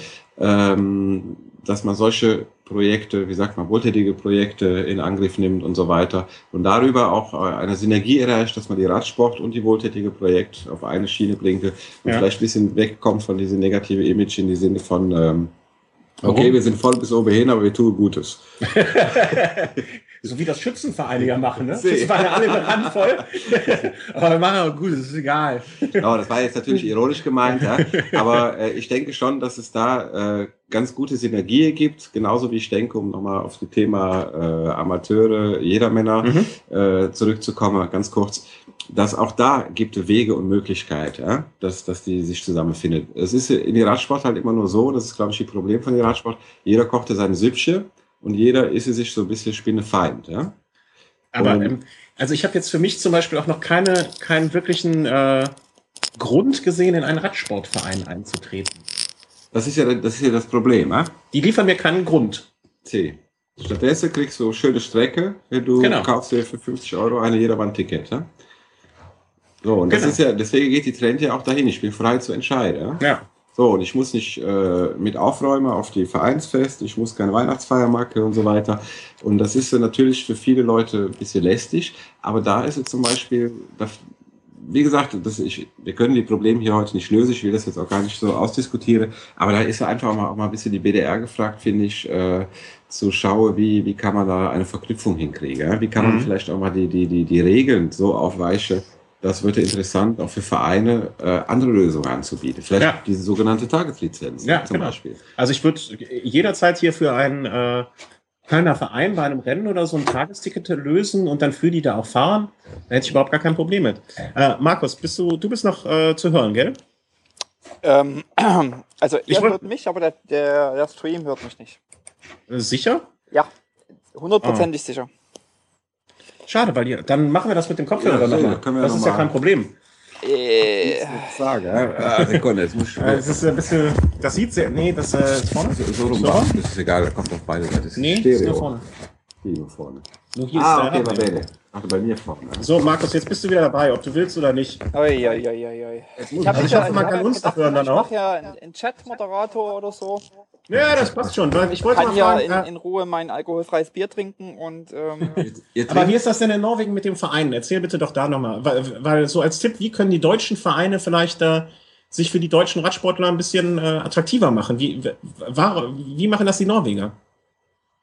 Naja, also das, was äh, Enrico meinte und sagte, dass, äh, also gerade so dieses Vereinsleben ähm, manche auch annervt, ähm, das ist natürlich auch hier so. Und ähm, ich bin im Verein Mitglied ähm, und dann hast du natürlich im Jahr einmal, also bei uns im Verein ist es so, das macht aber jeder Verein auch anders, muss man dazu sagen. Also ich finde auch, ich weiß gar nicht, ob man zu sehr auf den BDR in Deutschland so schauen sollte oder so, oder ob nicht die Frage ist, wie gestalten das eigentlich die Vereine vor Ort aus? Äh, C, äh, das ist auf die eine Seite richtig, aber es geht eben, oder darüber steht eben auch diese ganze Regeln und Reglements und so weiter, die von der BDR gemacht werden. Ja? Und äh, die sich viele Vereine eben auch unterwerfen müssen. Und, und da sind in manche oder in manche Bereiche einfach die Hände gefesselt. Ja, also bei uns, ich kann noch mal, mal berichten, wie es bei uns hier so ist. Ähm, ähm, über so, die Vorteile über den Verein sind eigentlich quasi, du bekommst ähm, ja so, ich sag mal, Rabatte und solche Geschichten über verschiedene, also verschiedene Partner. Ähm, dann richtet der Verein, bei uns ist es so, dass unser Verein im Jahr fünfmal äh, ein Rennen ausrichtet. Äh, zu denen kannst du kostenlos starten und musst aber sozusagen einmal einen Arbeitseinsatz leisten. Ähm, okay. Und ähm, das, dadurch sind auch die Kosten für den Verein, für das Rennen relativ niedrig, ähm, weil sozusagen ganz viel auf freiwilliger Basis passiert. Also es müssen relativ wenig externe, externe äh, ähm, Leute sozusagen beschäftigt werden oder eingekauft werden, sondern es gibt dann bei uns im Verein eine Liste, wo man sich dann, wo klar ist, jetzt eigentlich schon klar ist fürs neue Jahr, äh, ähm, ich höre nebenbei Essay lesen bei den Chat und es heißt, äh, dass der äh, Wir sind hier, das ist der Markus, der dann wohl äh, doch nicht zu hören ist über unser tolles. Äh genau, ich bin nicht zu hören. Ich, wenn ihr, das Problem ist, wenn ihr mich hören wollt, dann habt ihr ein Knistern im Ohr. Äh, und ja, ich kann doch erklären, woran das liegt. Ne? Mit äh, Knistern, egal. Ähm, weil sozusagen demnächst, wenn ich dann ein besseres Mikro habe, sollte ja. bei der nächsten Sendung äh, das Ganze ohne Knistern gehen. Mach einfach mit Knistern, würde ich sagen, oder? Was nee, nee, nee, nee, wir machen das ohne Knistern. Das ist die Spannung. Damit, damit hört wenigstens jemand noch den Podcast hinterher. Aber äh, ja, okay. Ach so, stimmt. Ja, hinterher ist es noch. Äh, wir können ja mal den Chat abstimmen. Markus mit Knistern oder äh, ohne, oder ohne Markus. Äh, knistern ist egal, wird oh. gesagt. Gut, dann mache ich mich ja mal an. Ich versuche mich nicht zu bewegen. Weil immer dann, wenn ich mich bewege, ähm, so, ihr sollt mich jetzt alle hören. Knistern egal. Äh, Chris, bist du noch da? Ich bin da. Ja. Ja, da machen wir wieder. Ja, Alter, wir, wir haben ja eine wilde Konstruktion. Ja, es ist alles etwas improvisiert. Äh, wir müssen hier fast kuscheln. Hauptsache er ist zu hören. Siehst du, da, da, die, du hast ganz viele Fans, äh, die nach dir schreien. Ja, ich, mit Knistern. Ne? Ähm, genau, also bei uns ist es wie gesagt, so, dass, dass man, dass es jetzt schon die Termine fürs neue Jahr klar sind und ähm, man sich auf eine Liste schreiben kann und sagen kann, hier an dem Wochenende kann ich nicht irgendwo wackt stehen, ähm, sondern ja, muss jemand anders. Und dann werden die Leute eingeteilt und man hat sozusagen einmal im Jahr einen Einsatz. Ähm, und diese, diese freiwillige Kultur, die aber sozusagen auch einen gewissen Zwang beinhaltet, nämlich dass man einmal im Jahr was machen muss, ähm, die handhaben eigentlich alle Vereine so. Und dadurch gibt es hier einfach extrem viele Rennen, die alle relativ kostengünstig sind, woran die Vereine Geld verdienen. Das muss man auch sehen. Ähm, also ich sehe das bei uns im Verein, der macht quasi mit jedem Rennen äh, Geld in die Vereinskasse. Ähm, und, und kann eigentlich, also es gibt sozusagen eine sehr aktive Radsportkultur hier bei uns in der Region. Und äh, was macht der Verein im Winter? Ist natürlich, kümmert er sich darum, dass er einen, einen Auftaler, also ein, ein, ähm, eine Vereinbarung hat mit äh, dem lokalen Fitnesssender und bietet dann sozusagen für die Vereinsmitglieder Spinning-Teamen, also äh, Spinning-Einheiten an, äh, um im Winter auch trainieren zu können. Des Weiteren ist es so, dass bei uns der Verein äh, auch natürlich äh, Eliteförderung macht und wenn sich Leute herauskristallisieren, die im Elitebereich tätig sind äh, oder fahren wollen, äh, werden dann sozusagen auch finanziell unterstützt. Also es werden äh, Leute, äh, wurden, also es gab Leute, die wurden auch zu den äh, ähm, Master-Weltmeisterschaften äh, geschickt, die ja dieses Jahr in Italien, glaube ich, waren. Ähm, also da wird schon dann auch geschaut, dass die Leute unterstützt werden. Ähm, vor ein paar Jahren als ich gerade nach Norwegen kam, ist äh, Günrita Dahle, ich weiß nicht, im Mountainbike-Bereich einigen vielleicht bekannt. Ähm, ähm, die war bei uns noch im, im Verein Mitglied zum Beispiel. Mhm. Also das sind dann Leute, die immer auch äh, gefördert werden und eigentlich, und das ist ein bisschen so die grundsätzliche Krux, hat ja ein Verein, finde ich, die Aufgabe auch noch, Nachwuchsförderung zu machen. Und das ist ja ein großes Thema, was, äh, also wie kann man junge Leute sozusagen an den Radsport heranführen? Und mit jungen Leuten meine ich nicht 18-Jährige, sondern vielleicht 14-Jährige, 12-Jährige. Und äh, da weiß ich, dass es in Sannes im Nachbar, im Nachbarort, äh, was ja ein größeren Ort ist, gibt es einen ganz guten Radclub, der da viel macht. Das ist bei uns im Verein selbst auch schwierig. Also, ist, denn, ist, ist deine Tochter schon angemeldet? also sie hat doch schon einen Strava-Account, aber... Also in der Altersklasse ist die bestimmt ganz weit vorne, oder? Ja, ja, ja, ja, ja. Ich sagte, in der Kinderliga ist sie ganz weit vorne. ähm, nee, das hatte ich beim ersten Mal ein bisschen Zuletzt zu einer 5-Kilometer-Runde äh, getriezt. Nee, wie weit war das? 5 Kilometer? Ja, es waren 5 Kilometer. Also deutlich, äh, deutlich mehr Kilometer als Lebensjahre. Ja. Wie alt? Dreieinhalb. Dreieinhalb, ja, aber es gibt ja fette Reiferennen hier bei die, ja. bei die äh, ja. kleinere Rundstreckerennen. Die sind Logistik Cup hatte auch sowas. Zwei bis vier Kilometer, also das, ja. das, das geht. Fünf Kilometer ist, glaube ich, noch machbar. Ja. Nee, also das beim Verein ist natürlich wirklich so ein Verein. Ähm, Verein persönlich hat auch gewisse Pflichten. Immer. Und da muss man sagen, hat man da Bock drauf oder nicht. Ähm, äh, aber bei uns, ich sage mal, die Norweger sind relativ äh, viel in Vereinen strukturiert oder also zum Beispiel bin ich auch lange Zeit, ich habe ja dreimal Trondheim Oslo gemacht, das habe ich mit einem mit einem Team gemacht, was im Endeffekt kein Verein war, aber jetzt ein Verein ist. Ähm, also das wird da nicht. Der Verein hat viele praktische Gründe, denke ich. Äh, es wird aber nicht so unterschieden in diese freie und äh, wobei es gibt diese Jedermann-Geschichten, wie das in Deutschland so ist. Diese Abgrenzung gibt es hier eigentlich gar nicht. Wird das, äh, wird das für dich zur Debatte stehen, Chris, mal so einen Radsportverein einzutreten oder da mal reinzuschauen? Für mich? Ja. Erstmal nicht wahrscheinlich. Also kann ich mir eigentlich jetzt so Stand jetzt gar nicht so richtig vorstellen. Eventuell wenn ich dann jetzt mal wirklich so meine finale Destination, so wenn ich jetzt mal okay. meinen Arbeitsplatz ja, ja, ja. dann gewählt habe und wirklich weiß, okay, hier bin ich jetzt ein paar Jahre, dann eventuell schon, dass ich sagen okay.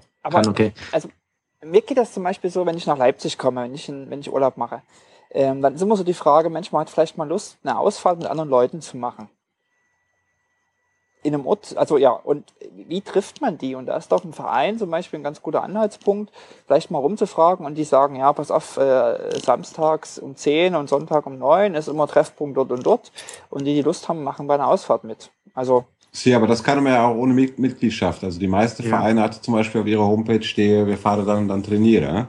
Genau. Ja, aber das ist ja auch schon eine Werbemaßnahme, oder? Sie, Sie ja, Das würde ich aber, äh, was auch völlig legitim ist und was ja auch äh, eine gute Werbemaßnahme ist. Also ich bild mir mal ein, wenn ich jetzt in, äh, nach München ziehen würde und da vor der, vor der, vor der Haustür nicht direkt wüsste, okay, wo gehe ich jetzt hier trainieren, was würde ich machen? Ähm, dann würde ich mir da auch erstmal einen Verein suchen, da, wenn ich da hinziehen würde, an dem Ort selber wahrscheinlich. See, natürlich, aber das ist ja, ist, man muss ja auch sehen, zum Beispiel, wenn ich jetzt mal, jetzt mal die beide geg so ein bisschen gegenüberstelle, also mhm. äh, Lizenzrenne zum Beispiel und äh, Jedermannrenne. Ähm, wenn ich habe, also es gibt zwei Aspekte, finde ich, die sind ganz wichtig. Wenn, wenn ich habe zum Beispiel nicht die Zeit, mich so in Form zu halten, dass ich keine A, B oder C-Rennen fahre. Mhm, so wie ich zum Beispiel, ne? Regelmäßig. Ja? Jede Sonntag irgendwo hinzufahren, das ist ja auch sehr zeitintensiv, kostintensiv, mit dem Training noch dazu und so weiter. Dann passiert da eins, wenn ich mich mit meiner C-Lizenz an die Start stelle, dann fahre ich da eine Runde mit und werde abgehängt. Und dann bin mhm. ich vielleicht 60, 70, 80 Kilometer gefahren zu einer Renne, wo äh, ich nach drei Runden wieder nach Hause ja. fahren kann. So, bei der Jedermann-Renne ist so viele Teilnehmer, zumindest bei der großen Jedermann-Renne. Irgendeinen überhole ich immer. Ja, dass ich immer eine Gruppe finde, äh, mit der ich mitfahren kann. Ne? Also selbst wenn es nicht die Gruppe ist ganz vorne, habe ich eine Gruppe, wo ich mich anschließen kann, wo ich die Tempo mithalten kann und so weiter und habe natürlich dadurch eine ganz gute Erlebnis und selbst wenn ich da fliege gehe, warte ich auf die nächste, die von hinten ja. kommt und probiere die nächste. Und äh, dazu kommt dann natürlich zum Beispiel auch noch, dass dass mittlerweile bei vielen Amateurrennen gibt es auch eine, eine Jedermannrennen, das ist möglich, wobei dafür äh, oftmals auch eine äh, Lizenzrennen, eine Jugendrenne rausgenommen werden muss, weil nur eine bestimmte Anzahl von Rennen an einem Tag stattfinden kann. Mhm. Und ich finde zum Beispiel, dass Veranstalter manchmal sich auch sehr schwer tut, damit äh, die Publikum zu locken oder, oder generell auch ihre Sponsoren das Recht zu machen. Äh, ich will mal zwei Beispiele nennen. Ich bin gefahren letztes Jahr in die Troisdorf Spisch. Mhm. Eine schöne Rennen, muss man sagen, sehr verwinkelt. Das sind diese ist das diese 16 Kilometer Runde? Nee, das no, ist, das, nee, nee, es ist eine kleine Runde, ich glaube zwei Kilometer, ein bisschen um die Block, also um zwei Blöcke, äh, besser gesagt. Und äh, aber da fährte man unter Ausschluss von der Öffentlichkeit. Ja? Also da siehst du dann irgendwie 30 äh, Freundinnen, Väter, Mütter von ja, irgendwelchen Leuten. Genau, die stehen an die Strecke und gucken zu. In Bochum ist natürlich die Familie Klausmeier ist was anderes, ist ein bisschen größer und besser organisiert, aber die machte da eine Kirmes draus. Da gibt es eine ganze Meile äh, mit, mit, ja, mit, mit Karussell, mit Konzert, mit was weiß ich was, ähm, wo äh, ich eine Serie fahre von 3000 Zuschauer. Mhm. Das, äh, und die Leute, die ist sie da, die kommt für die Kirmes oder die kommt für die, was weiß ich, äh, wie heißt nochmal die Sänger aus Mallorca da, die, äh, ach egal, auf jeden Fall, wo, wo ist eine Show? Die, die kommt ja nicht nur dahin für die, äh, für die Radrennen, sondern für die Show. Die guckt auch automatisch zu. Das ist ja in Belgien auch mehr so, dass das diese genau, Kirmesfahren, genau. Kirmesrennen heißt es eine, ja auch. Eine, dass man eine Kirmes daraus macht, dass man eine Hüftburg anschafft, dass man vielleicht mal überlegt, ja. wie, wie kann man das Ganze auch ein bisschen attraktiver gestalten. Und schwuppdiwupp hatte man zwei, drei, vierhundert Zuschauer mhm. und dann äh, reagierte natürlich auch die Sponsoren ganz anders mhm. ja, und sagte, hier, da lege ich schon mal was auf, auf den Tisch, da kann ich jemand erreichen. Ja.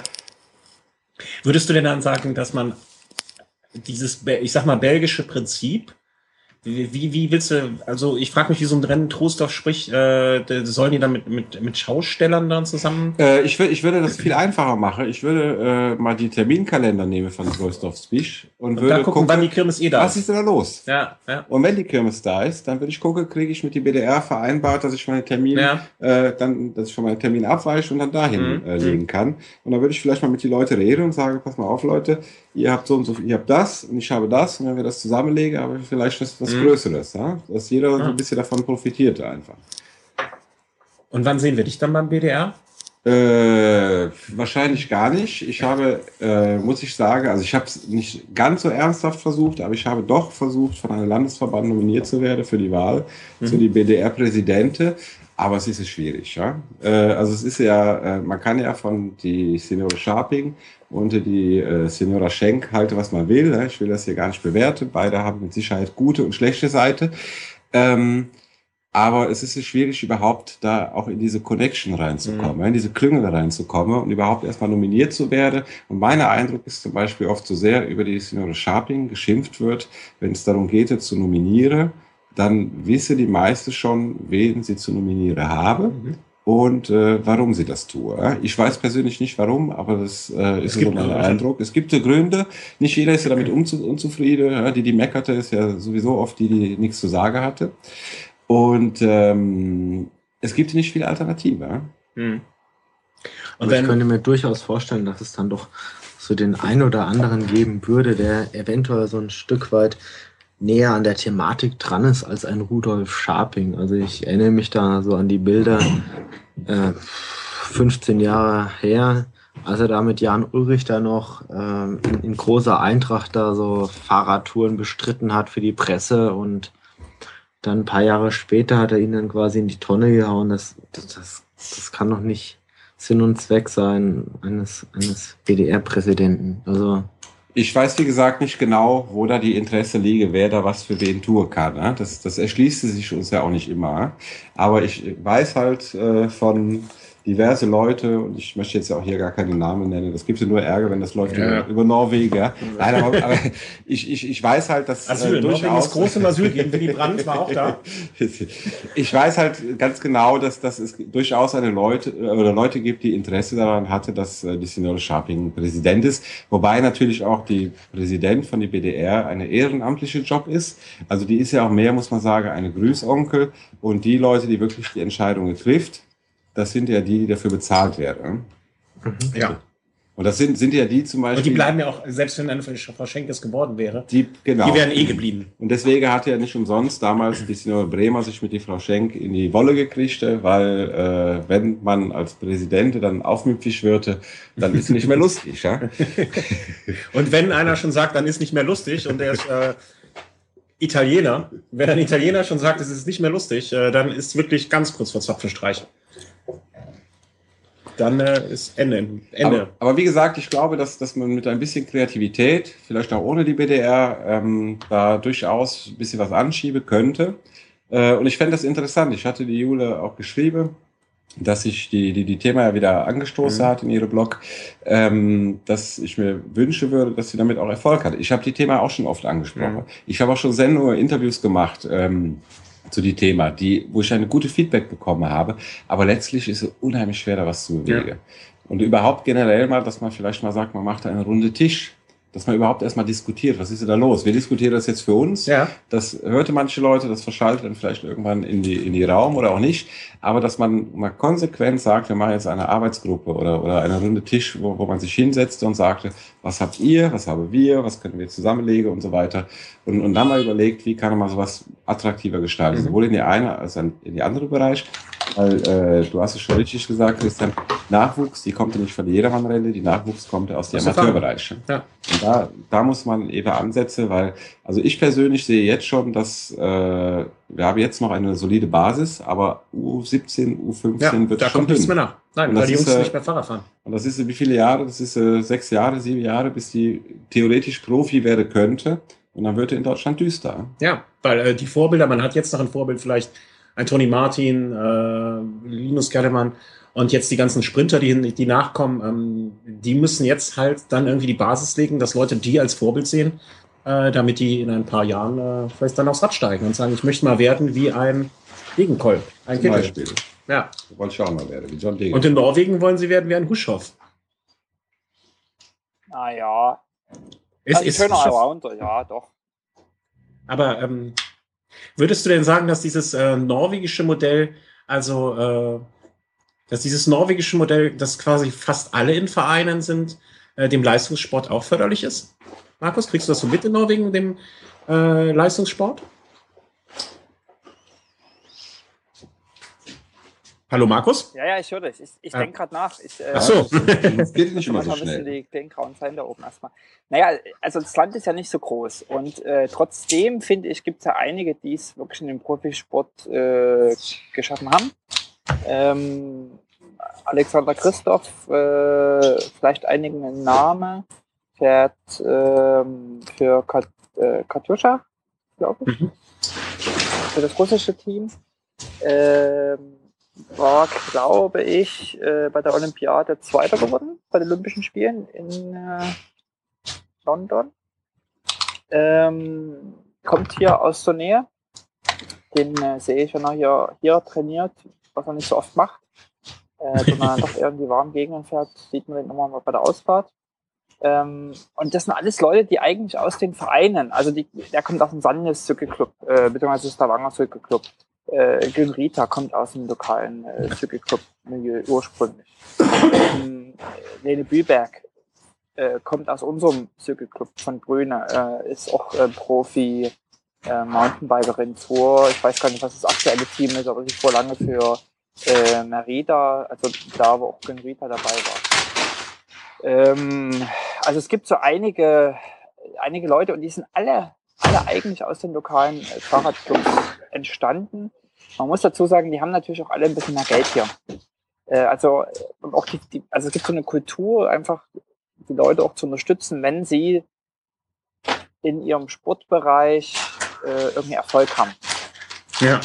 Ähm, das ist eine relativ normale Geschichte, ähm, die einfach zu fördern und dann nicht so Existenzängste zu haben. Auch das hat mit, mit Schule, also zum Beispiel ähm, wenn man, wenn man dann in den Bereich kommt, äh, 11., 12. Klasse, Abiturjahrgänge.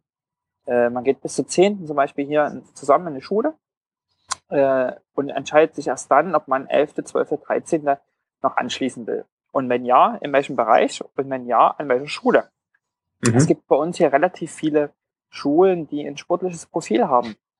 Wenn ich also sage, hey, ich bin Fußballer oder ich, ich will in irgendeinem Sportbereich weitergehen, dann muss ich nicht äh, irgendwie 300 Kilometer an ein Sportgymnasium gehen und im Internat wohnen, sondern ich kann trotzdem zu Hause sein, weil irgendwie es im 20, 30 Kilometer Entfernung ein, Gymnasium gibt, äh, um, also ein Sportgymnasium, wo ich dann eben da Prioritäten setzen kann. Also das sind, denke ich, viele Sachen relativ anders, äh, anders strukturiert.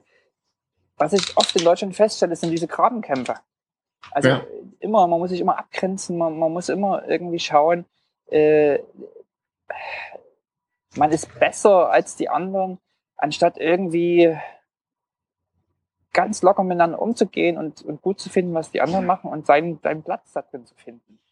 Ich glaube, das liegt aber vielleicht auch daran, ähm, was du gerade meintest mit dieser Förderung, ähm, dass die Leute gefördert werden. Es ging ja auch vor ein paar Tagen oder einer Woche oder zwei äh, dieser Beitrag rum von diesem Leichtathleten, der jetzt nicht mehr unterstützt wird von Adidas und Nike, ähm, der dann nur seine 500 Euro in der Woche haben wollte, wobei Nike, Adidas äh, Bayern München Millionen zuschießt. Ähm, das sind wahrscheinlich Existenzängste, die zu diesen Grabenkämpfen führen und die dazu äh, dann führen, dass die Leute dann halt äh, aus der Not heraus sich abgrenzen wollen. Ich glaube, das äh, spielt eine große Rolle und dass halt in Deutschland halt nur ganz, ganz wenige Sportarten von den Sponsoren so aufgenommen werden. Und ich denke auch, ähm, also vielleicht hat man auch zu viele Ängste. Also man hat selber, also wenn man an einen Verein denkt, denkt man immer an ein gewisses Leistungsniveau. Man denkt, oh, da kann ich nicht mithalten, da will ich nicht mithalten. Wenn ich so bei uns schaue, bei den Rennen, es gibt immer, also es, es gibt einfach Leute, die ein ganz anderes Leistungsniveau haben, die immer vorne wegfahren, die immer gewinnen. Ähm, Master Weltmeister im Tempo-Zeitfahren äh, von Südafrika kommt aus Egersund, das liegt ungefähr 50 Minuten mit dem Auto von hier entfernt. Der ist natürlich bei sämtlichen Rennen hier in der Region mit dabei, gewinnt entsprechend häufig. Mhm. Ähm, trotzdem sind ganz viele Leute mit ganz verschiedenen Leistungsniveau motiviert und interessiert, auch an diesen Rennen teilzunehmen. Hm. Und das ist irgendwie auch erhalten geblieben. Ähm, große Rennen, also es gibt hier so ein, so ein Mountainbike-Rennen mit 10.000 Teilnehmern. Ähm, da gibt es halt eine eigene Startgruppe für sozusagen die schnelleren Leute. Und der Rest wird auch in Startgruppen aufgeteilt. Mhm. Ähm, nach, nach Leistungsniveau. Also da kann man dann, wenn man schon mal im Jahr vorher teilgenommen hat oder wenn man an einem ähnlichen Rennen im selben Jahr woanders teilgenommen hat, kann man das zum, zum Einordnen der Startzeiten. Also da gibt es mhm. einen viel gelasseren Umgang, da zu starten, obwohl man weiß, man wird da nicht erst, man fährt da nicht von der Aber das ist ja ähnlich wie hier die Jedermann-Rennen, ja. Ja, wo von hinten dann die Büffelherde kommt, wenn man aus Versehen im vorderen Startblock landet. Ja, ja, 200 fährt um die Wurst, vielleicht 300 und mhm. der Rest fährt für seine eigene Bestzeit. Ja? Das ist, ja. das ist einfach so. Dafür, dafür gibt er auch die, die Startblöcke. Das ist ja auch ganz sinnvoll. Aber das ist, äh, man merkt, es ist eine Menge Frage, es ist ein kompliziertes Thema. Ja. ja. Also da kann man sich lange mit beschäftigen. Und da vermisse ich halt manchmal ein bisschen von, von die BDR auch, muss ich ganz ehrlich sagen, die Initiative, äh, gar nicht so sehr zu entscheiden, aber auch mal die Signale zu setzen, zu sagen, Leute, lasst uns mal reden. Wir holen euch ins Boot. Ja, ja oder, oder lasst uns mal überlegen einfach, wie wir, äh, mhm. wie wir da was unternehmen können, dass sich das verändert. Ja? Weil, wie gesagt, also Nachwuchs ganz wichtige Thema und da muss man halt äh, auch an die kleine Kinder, sage ich jetzt mal, rankommen, an ja. die Familie und so weiter, weil wenn man mal schaut bei die Rennen, die, die, die jüngere Leute, die da fährte, das sind alles Leute aus Familie, die hatte eine Radsporttradition. Ja. Also es ist, glaube ich, ganz, ganz selten heute noch, dass eine sagte, also John Degekolb finde ich gut oder Linus Gerdemann oder wie auch immer und die melde ich melde jetzt meine Kind bei der Radsportfahrer mhm. an. Was mich mal ganz stark interessieren würde, Gibt es ein anderes Land außer Deutschland, in dem so viele aktive oder auch ehemalige Sportler so stark gegen den eigenen Verband schießen? Ich glaube, das ist fast einmalig in Deutschland. Also wenn man sich da mal anschaut, so ist Jan, Jan Ulrich, Andreas Glöden, okay, der ist vor kurzem zurückgetreten, auch ein, auch ein Matze Kessler, gut, okay, dann hast du noch einige äh, Leute, die durch Dopingvergehen aufgefallen sind, aber nicht nur die, die doch immer mal wieder so Kritik am deutschen Radsportverband äußern oder an der Art und Weise, wie, wie dieser strukturiert ist. Also die deutsche Gibt sowas in anderen? Ländern auch. Also ich, ich kann mir das fast so in dieser Art und Weise nicht vorstellen. Also wenn ich mir jetzt mal die, die Spanier anschaue, okay, da gibt's auch Dopingvergehen, da gibt's auch Dopingsperren. Aber ich habe da zumindest aus meiner Sicht noch nicht, nicht so diese krasse Kritik am Verband festgestellt, wie es jetzt in Deutschland jetzt so stattfindet. Also die Deutsche meckerte halt prinzipiell gerne, das ist der erste Punkt. Ja? Äh, und ich muss ganz ehrlich sagen, ich, also ich kann diese Frage nicht beantworten, weil ähm, hier kriege ich das mit, weil das auch mein Thema ist, aber in anderen Ländern bekomme ich das gar nicht so mit. Ja, klar. Deswegen, es, es kann sein, dass es teilweise so ist. Es würde mit Sicherheit auch äh, Fälle geben, ob das in die gleiche Anzahl ist oder, oder genauso heftig, ist es schwer zu sagen. So, wir haben die erste Etappe durch. ähm, ja, machen wir den Deckel mal zu. Gerne. Und äh, gucken wir mal, äh, was für uns so im nächsten Jahr ansteht. Äh, Markus, was ist so für dich nächstes Jahr das Ziel auf dem Rad?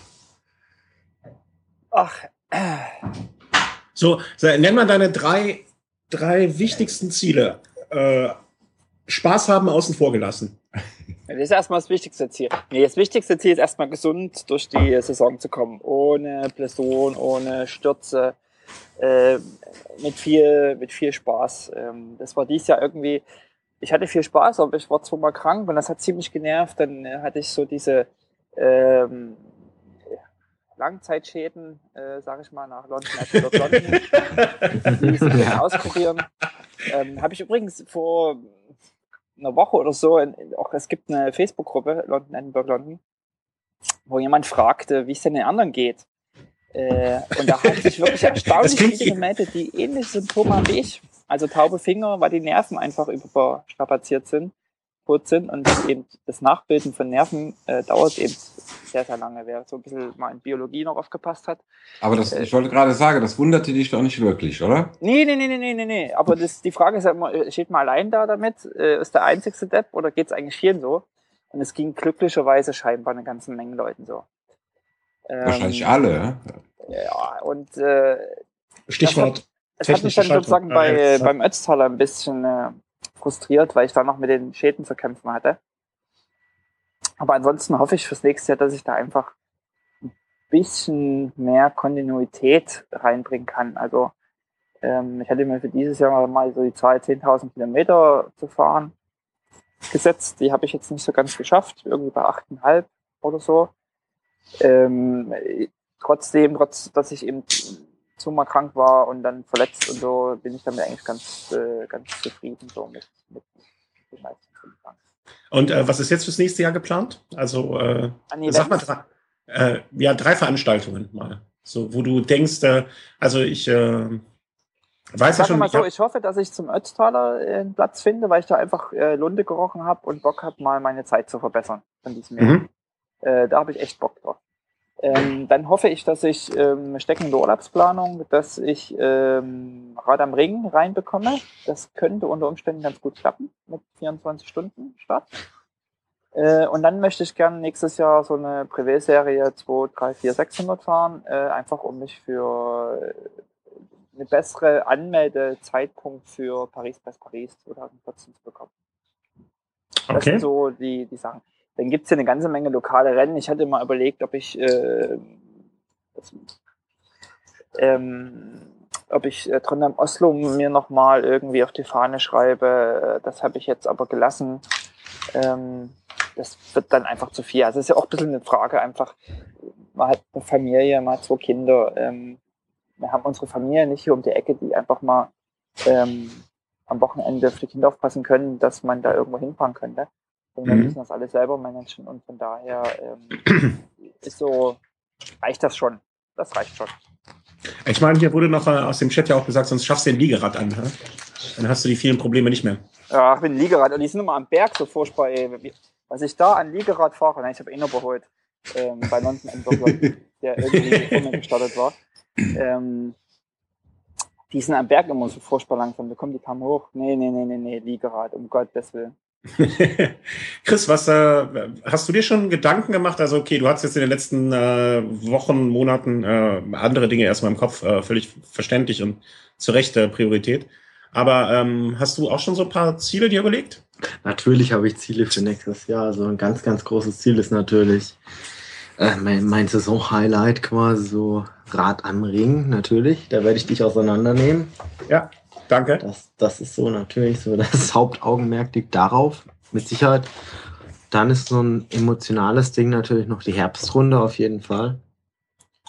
Da will ich auf jeden Fall am Start sein. Da geht es mir jetzt nicht um körperliche Leistungsfähigkeit. Also da will ich ein, einfach nur durch meine Anwesenheit so ein Stück weit Präsenz und auch Mitgefühl zeigen und bin auch froh, die Leute dort mal wieder zu sehen, mit denen ich in den letzten Jahren doch sehr, sehr viel Zeit, wenn es auch vielleicht größtenteils so online war, verbracht habe. Ja, und dann, ja, mal, mal schauen. Also so ein dritten Höhepunkt könnte ich jetzt aktuell noch gar nicht nennen. Also natürlich gibt es da so Rennen wie rund um Köln oder oder Mein- mein Turm oder äh, Finanzplatz, Eschborn, City, keine Ahnung, City Loop, wie, je nachdem, wie es jetzt nächstes Jahr dann noch heißt. Das wird ja jedes Jahr anders genannt. Aber das ist für mich eigentlich relativ früh im Jahr und nachdem ich jetzt so gerade in den in den ersten Monaten des neuen Jahres jetzt noch sehr, sehr stark eingespannt sein werde, gebe ich mich da jetzt auch keine Illusionen hin und bin mir da eigentlich relativ sicher, dass ich da jetzt nicht unbedingt so schon so gut sein werde, dass ich da jetzt wirklich eine vernünftige Zeit hinlegen könnte. Also zu rund um Köln, du weißt, äh, mein Kater freut sich immer wieder morgens, wenn wir Ja, dein aufzumachen. Kater freut sich mit Sicherheit auch, wenn ich ihn zu Karneval besuche. Da, dann male ich ihn aber auch bunt an und verkleide ihn. Damit muss er rechnen. Also ich habe äh, gehört, äh, gerüchteweise, dass der Enrico auch äh, zu Karneval immer die besten Tipps hat, äh, wo er, wo es auszugehen, äh, wo man auszugehen hat. Also ich kann sagen, ich lerne demnächst erst überhaupt erstmal Karnevalslieder. Und dann können wir weiterreden. Ja, also Karneval in Köln, also das, das ist echt so ein Ding, das würde mich richtig reizen. Also, also Christian, wenn du da mal so, also ich meine, du hast mir es ja schon angeboten, so, dass du mir da so seine, deine Couch frei hältst. Also das wäre wirklich so eine Option, die würde ich mir gerne frei halten. ja, ich, ich bin auch einmal äh, in einem Jahr in der kompletten Telekom-Montur gegangen. Ja, da wurdest du mit Sicherheit gemobbt. Ja, aber es war mir egal. Ja gut, okay, in Köln ist jetzt Pink auch nicht unbedingt, oder Magenta jetzt Ja. auch nicht unbedingt so diese auffallende Farbkombi oder Ja, das Farbe, passt ne? schon. Also du sagst Rad am Ring und äh, Herbstrunde, äh, Herbstrunde. Mhm. Herbstrunde ist eine Herzensangelegenheit auf jeden Fall. Enrico, hast du noch, äh, sitzt du nächstes Jahr auf dem Rad oder sitzt du woanders? Also meine erste Ziel wäre überhaupt mal wieder mir die Beine zu rasieren. Ja. Meine zweite Ziel wäre zwischen die Feiertage, wenn die Wetter passt, vielleicht nochmal zwei, drei Kilo gut zu machen. Mhm. Und äh, ich muss sagen, also die große Jedermann, die ich eigentlich gerne fahre, äh, die wird zunehmend schwierig, weil ich ja diese Jahr diese Live-Übertragung Mhm. gemacht habe von der Rennen und das passt einfach zeitlich nicht zusammen. Ja. Deswegen, äh, das ist eine Geschichte, die ich möchte gerne ausbauen. Das ist auch ein Ziel. Das war keine sportliche. Das äh, hatte ganz gut funktioniert dieses Jahr. Und äh, deswegen werde die große Jedermann-Renne wohl kein Thema sein. Ähm, was ich gerne fahren würde, ist äh, Wappen von Pulheim. Mhm. Aber da muss ich halt dann gucken, wie die Form ist, ne? wie das zeitlich Ist passt. nicht, ist nicht Gerald Ziolek aus Köln, Pulheim? Die, die kommt aus Ja. Pulheim. Sie. Ah, okay, gut. Und Wappen von Pulheim ist so eine kleine 6-Kilometer-Runde, die die liegt mir einfach sehr. Und äh, eine schöne Renne auch. Und ähm, aber da muss ich halt gucken, diese Jahr war die Form gleich null. Da brauche ich mich auch gar nicht an die Start zu stellen. Ja. Ja. Und deswegen werde ich das relativ spontan schaue. Ich hatte zum Beispiel äh, während die Tour de France hatte ich vormittags immer Zeit, trainieren Mhm. zu fahren. Da habe ich das auch regelmäßig gemacht. Aber das ist halt schwer vorauszusagen. Mhm. Äh, wir haben jetzt äh, noch jemand in die Runde, glaube ich, geholt, wenn das geklappt hat, was ich gerade versucht habe. Ja, es hat geklappt. Ja, grüezi in die Schweiz. Ja, hallo zusammen. Wie Ah, viele Punkte? miteinander. Wie, wie sind die Votes der Schweizer Jury? Was? Wiederholt das schnell? Eurovision Song Contest, die sind live zugeschaltet. Die Votes Ja. von der Schweizer Jury. ja, null Punkte, Golf wie immer. Germany. Wir haben einfach keine Lobby mehr hier in Europa. Das ist furchtbar.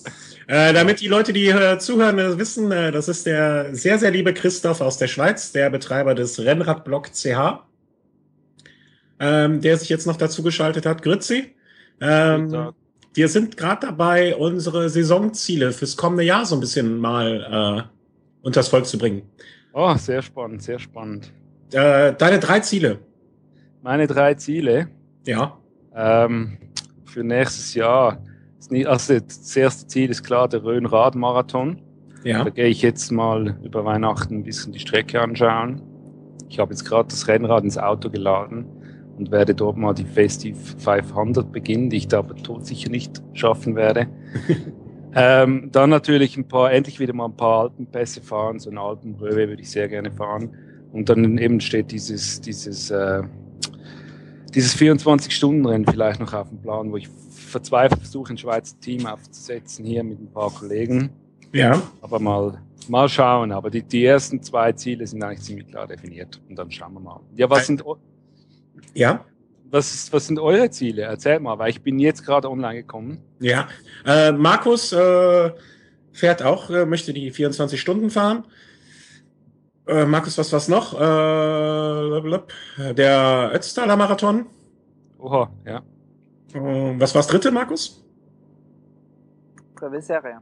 Ah ja. Jetzt muss ich selber überlegen, verdammt. der Enrico äh, will äh, das deutsche, äh, die, die deutsche Berichterstattung äh, des Radsports übernehmen, komplett. Ja, also der ARD, ZDF haben sich schon ausgeschalten. Ähm, Eurosport wird sich jetzt langsam zurückziehen, wenn no, sie diese. No, no, no, no, da muss ich widersprechen. Also ein großes Lob an die Eurosport. Äh, vor der Konkurrenz. Also sie werden sich jetzt ein Jahr zurückziehen und dann werden sie dich einkaufen, endlich. Ja, ich weiß gar nicht, ob ich dahin möchte. Aber äh, ich muss sagen, also die Rennen, die ich live kommentiere, äh, sind ja Rennen, die gar nicht in die mhm. Fernsehen erscheinen. Insofern komme ich mir mit den Eurosporter gar nicht in die Quere. Das ist auch nicht meine Absicht, da irgendwas zu berichten, nein, nein, nein, was die machte.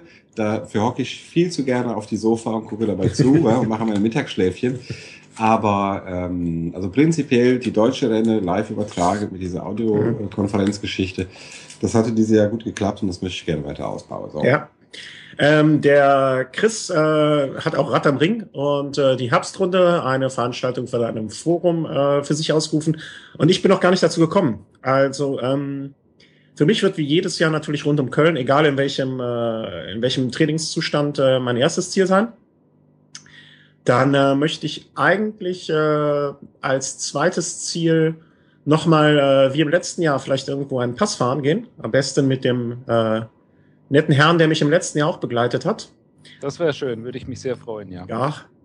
Und äh, das dritte Ziel wäre natürlich auch, dass wir das äh, 24-Stunden-Team auf die Beine gestellt bekommen. Äh, dass wir den Schweizern dann mal zeigen, dass sie in der Eifel auch Berge sind und äh, ja, dass ihr mit eurer Lang Langpasserfahrung zwar sehr, sehr gut seid, aber äh, die kurzen, knackigen Dinger, äh, die schnellen Abfahrten und das ewige Auf und Ab dann doch äh, von Leuten wie Chris und mir sehr, sehr gut beherrscht wird und äh, dass die Schweizer sich da mal anziehen können. Ja, vermute ich schon. Wobei ich habe mir natürlich jetzt wieder Know-how zugekauft. Ja. So vielleicht mein Schwiegervater in Spee, der ist da früher, früher Rennen gefahren. Wohlgemerkt, gut, ist ein Deutscher, aber wer weiß, wer weiß, wie wir da ankommen. Aber erst so, weißt du, wie, du siehst ja, wie die Skifahrer vor den Rennen die Strecke nochmals im, im Kopf sich überlegen. So vielleicht wird es dann sein. Ich also so wirst du Weihnachten äh, mit deinem Schwiegervater äh, vor im Wohnzimmer sitzen und die Strecke schon mal durchgehen? Ja, unbedingt. Das, natürlich werde ich das machen. wo immer schön überlegen, wo kannst du angreifen. So. Und dann. Wobei, vor der Fuchsröhre habe ich schon ein bisschen Respekt, oder? Die hat, der, die hat mir schon viel erzählt, bis da runter geht und dann wieder rauf. Ah, das ist ganz entspannt. Da brauchst du dir keine Sorgen machen. äh, wirklich. Also da. Du warst äh, bei Rad am Ring warst du noch nie, ne? No. Nee. Viel, ähm, geht viel zu steil hoch. Ne? Ja, das ist äh, nichts Italienisches. ähm, Nee, also für Enrico ist das nichts. Äh, wir werden mal schauen. Also wenn die Schweizer dich nicht aufnehmen oder da kein Schweizer Team zustande kommt, äh, dann werden wir dich in unserem Camp schon sicherlich irgendwie unterbringen. Also da brauchst du dir keine Sorgen machen. Und äh, der Chris frug eben wegen Karneval. Äh, du hast vom Kölner Karneval schon einiges in Erfahrung, oder? Ich jetzt? Ja. Ja, es geht. Ich habe da einiges gehört, hä? Ja, gut, ja, das ist äh, das Jugendzünden, sagen wir so. Aber das, das war ohne Fahrrad damals. Ja, also vielleicht kriegt ihr es ja hin, ihr, ihr, könnt euch meine Couch auch teilen und wir haben hier noch das Kanapé. Äh, ich glaube, äh, Chris, dass der Christoph dann für dich äh, auch eine sehr, sehr gute Begleitung sein kann äh, im Karneval. Das denke ich mir auch, ja. Das, das, kann schon sehr, sehr gut klappen, aber seit wann ist denn die Vergangenheitsform von Fragen Frug? Ja, also, wollen, wir, wollen wir mal nicht zu kleinlich sein. äh, es gibt hier noch ein Geheimziel, wurde im Chat uns zugeworfen. Was ist denn das Geheimziel? Soll der Chat sich dann auch mal dazu äußern? Äh, da möchten wir schon mehr wissen. Und ähm, ja, mit dem 24-Stunden-Rennen, äh, vielleicht, äh, vielleicht kann, können wir den Enrico dazu überreden, darüber zu berichten dann von uns. Aber du hast, äh, du, hat, du warst da noch nie, ne? No, ich war da ja? noch nie. Ah ja, ich erinnere. Ähm, ja, aber, aber prinzipiell kann man natürlich über alles reden. Ja? ja. Für eine Flasche Wein bin ich hergekommen für drei Flaschen Wein. ah, möchtest du, noch, möchtest du noch einen Schluck, fällt mir gerade ein. Also wir müssen, ah, ich habe unseren Gast hier auf dem Trockenen sitzen lassen. Schlimm, schlimm, schlimm, schlimm. Äh, das sollte jetzt keine Anspielung sein, aber schön, na, dass du das so verstehst. Also. Ja, ja, das verstehe ich schon ganz schnell. Äh, Lass mal hier gucken. Äh, Chris, frag du doch noch mal bitte was. Ich muss mich hier um die Getränke kümmern. Ja, natürlich. Also jetzt, was frage ich denn jetzt? Also ich gucke ja gerade so ein bisschen so Handball-Weltmeisterschaft der Frauen. Das ist ein bisschen abseits vom Thema. Aber unsere Damen führen da jetzt so gegen Dänemark. 26, 24. Schaut ihr das? Interessiert das euch oder überhaupt nicht? Handballberichterstattung habe ich auch mal gemacht. Ja? Nicht lange, aber habe ich mal reingeschnuppert. Fand ich sehr interessant. Serbien gegen Norwegen 21, 21. Serbien gegen Norwegen. Nee, also das muss man hier in Norwegen. Handball ist sehr populär. Liegt Ja, generell, generell in, in, in Nordeuropa, also wenn man gerade so an, an, an Norwegen, Schweden, Dänemark denkt, da ist es auf jeden Fall auch im Männerhandball auf jeden Fall, das sind schon richtig starke Mannschaften dabei. Spielen sich Dramen ab. Natürlich, natürlich, natürlich. Also gut, vor einigen Jahren hatte natürlich Schweden so ihre goldene Re- äh, Generation, wenn man dann noch an Magnus Wieslander, Staffan Olsson, wie sie doch auch alle hießen, denkt, dann war das natürlich äh, Stefan Löfgren, das war natürlich eine, eine goldene Generation, jetzt auch dann in Dänemark mit Nikolai Jakobsen da auf links außen, meine ich. Das aber die Zeiten Äh, ich muss mich mal kurz verabschieden und überlasse euch das Feld. Hier hat sich gerade äh, ein Unfall ereignet. Hat der Kater gekotzt? Die Wein hatte Bier gekotzt. verschüttet. Christian, hast du dich wieder übergeben? Hast du es übertrieben? Die, die hört ihr euch nicht, ja? aber ich kann euch alles erzählen. Ja? Ich kann Live-Berichterstattung machen, wie die Wein gekotzt hat. genau, genau, Enrico. Sag doch mal, was Christian jetzt. Äh, Christian hatte gerade versucht, eine Flasche Wein aus seiner, ist das eine Weinregal zu holen? Und dabei hatte Palim Palim ein bisschen geklärte und da musste eine andere Flasche Wein nicht mehr gehalten haben. Das ist ein schon sehr interessantes System, wie die Flasche hält hier zusammen. Und jetzt hocke hier zwei Leute unter die Küche und versuchte die, äh, die rote Flüssigkeit aufzusaugen. Äh, aufzu- aufzulecken. Also, aufzulecken ist ein bisschen schwierig wegen der Scherbe. Mit Sicherheit kommen gleich die Ach, zwei Katzen angerannt und versuchen den Wein mit aufzulecken. Der Genau. jetzt So wird man sich heute Abend eine schöne Abend machen.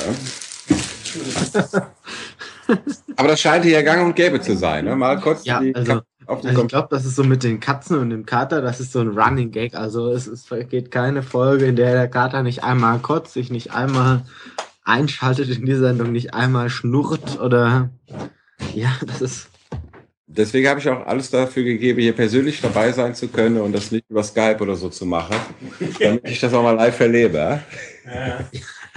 Jetzt auf, jeden, auf jeden Fall zu Recht. Ich glaube, dieses, also ich, ich war ja im September war ich mal so äh, zwei Tage zu Gast und ich muss sagen, das ist schon was ganz Besonderes, wenn man da morgens aufwacht und hat dann so im Abstand von fünf Zentimeter vor dem Kopf, wenn man die Augen öffnet, erstmal so eine Katze vor sich, die einen direkt anstarrt. Also das ist, das ist ja erstmal richtig erschreckend. Aber die wollen doch noch Spiele, oder? Dachte ich am Anfang auch. Sie hat dann so mit meinem Laptop geschmust, bis ich dann festgestellt habe, oder Christian mir erklärt hab, hat, äh, wenn sie äh, mit ihrem Kopf daran reibt, dass das eher bedeutet, sie erhebt da den Besitzanspruch Oh. darauf. Eine Katze mit einem Laptop. ne? Ge- Genau, und dann wurde es unangenehm für mich. Also da hatte ich dann gedacht, okay, gut, jetzt übertreibst du das Kätzchen, aber das habe ich dann auch leider erst im Nachhinein erfahren. Dann hat sie auf den Laptop gekotzt, oder? Ja, das nicht. Ich, vorher habe ich sie weggeschmissen. Weggeschmissen. Nein, ganz. Ich muss schon sagen, also Christian hat ja zwei Katzen, eine, eine Katze quasi und einen Kater und der Kater ist strohdoof. Der Kater ist Strohdoof, höre ich gerade. Ja, saublöd. Der Kater ist, der ist strunzdumm, der rafft das nicht. Also der, der Christian könnte jetzt so in 10 Zentimeter Entfernung mit den Leckerlis, könnte er da, da wedeln und anfüttern, so.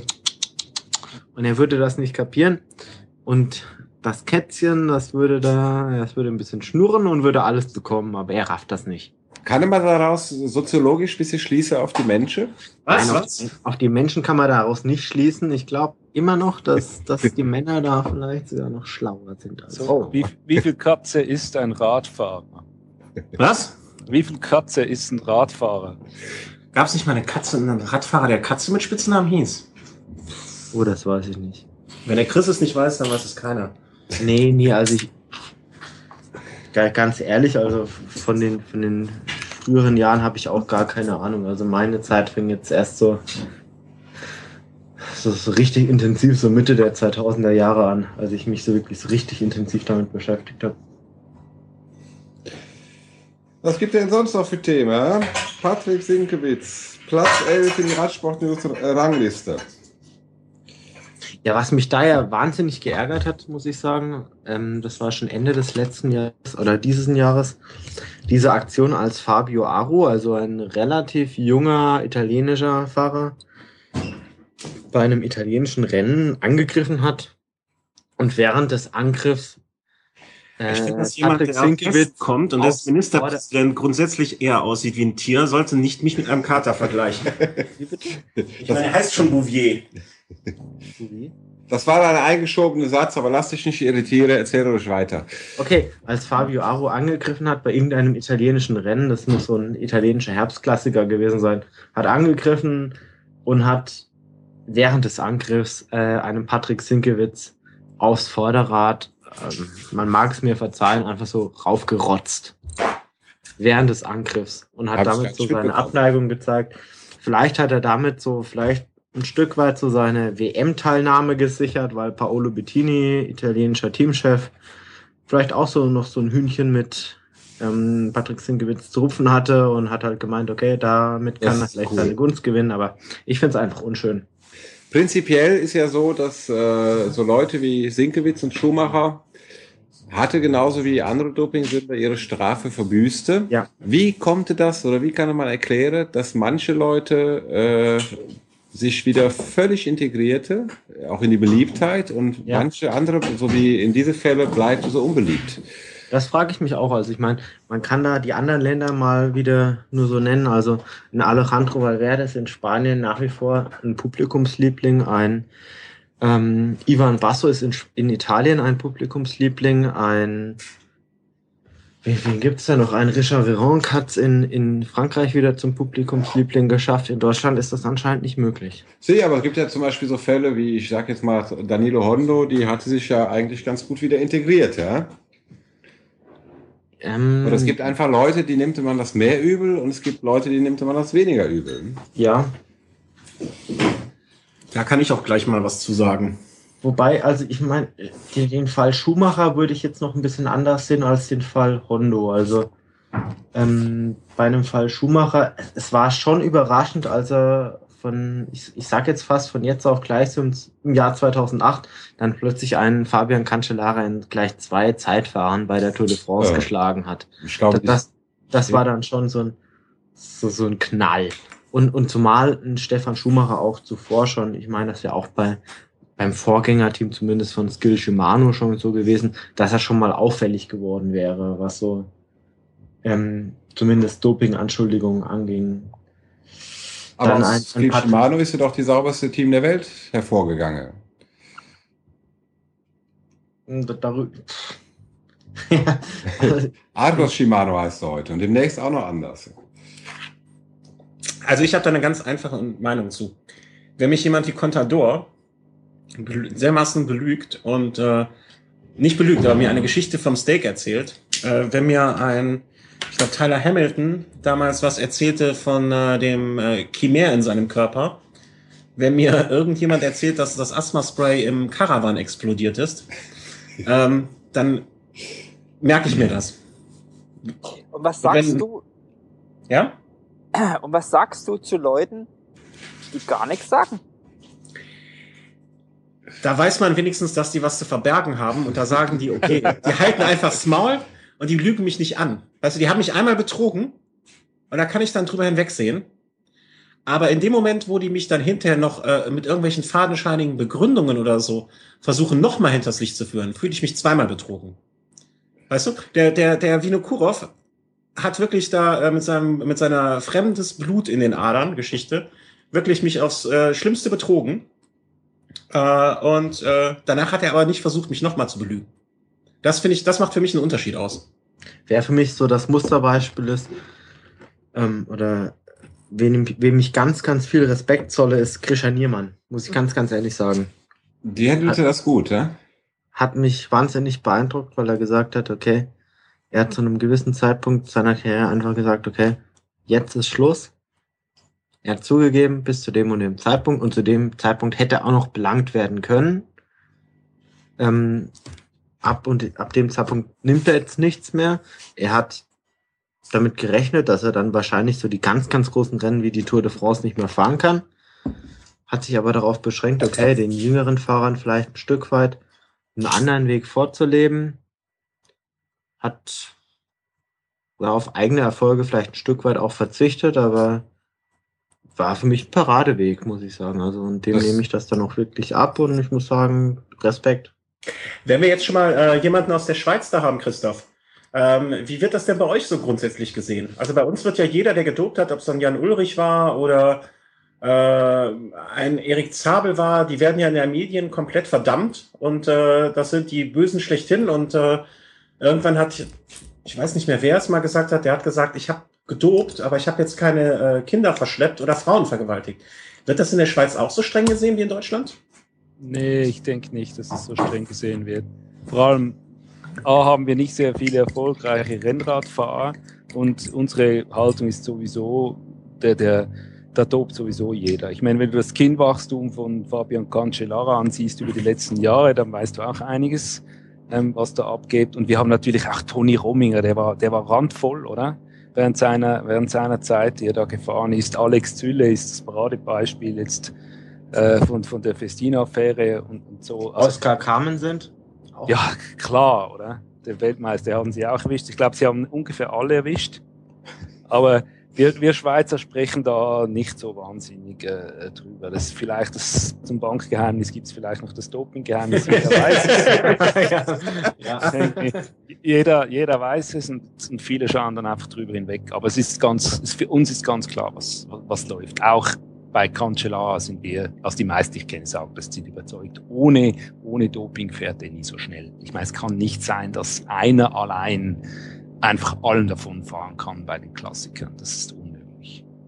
Ja, äh, wobei ich immer noch sagen muss, also Cancellara hat mit Sicherheit unbestritten ein wahnsinniges Talent. Auf jeden Fall. Ja, klar, das also, ist, das ist so, ja, das ist so, ja. Äh, bei den Junioren ist er immer allen davon gefahren. Übrigens auch berghoch. Wie ist das, das in Norwegen, äh, Markus? Wird das, äh, ist das da auch ein Thema? Äh, ja, schon. Gott, jetzt komme ich nicht auf den Namen, aber es gab jemanden, der auch gedopt hat und der jetzt beim äh, nationalen äh, Fahrradbundverein da äh, ich komme jetzt nicht auf den Namen, äh, Stellung hat.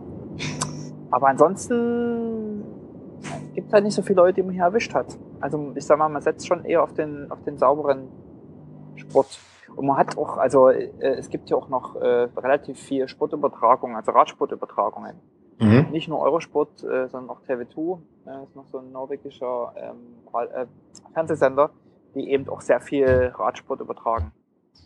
Und wird das da denn in den Sendungen, also wenn wir hier äh, eine Zusammenfassung äh, in der Tagesschau dann sehen, äh, oder wenn ARD und ZDF dann mal hier im äh, aktuellen Sportstudio oder sowas äh, berichten, da muss sich an Toni Martin nach der Weltmeisterschaft, wo er den Weltmeistertitel hat, erstmal verteidigen. Ähm, ist das in Norwegen dann auch so oder wird dieses Thema dann äh, eher außen vor gelassen? Nee, ich, ich finde eigentlich, da gibt es einen ganz gesunden Umgang miteinander. Klar gibt es auch Fragen dazu, aber ich sag mal, in Deutschland, und da muss man auch wirklich aufpassen, ähm, es geht ja irgendwie immer noch, im, also es gibt so einen Generalverdacht und erstmal sind alle schnell fahrenden Radsportler Doper.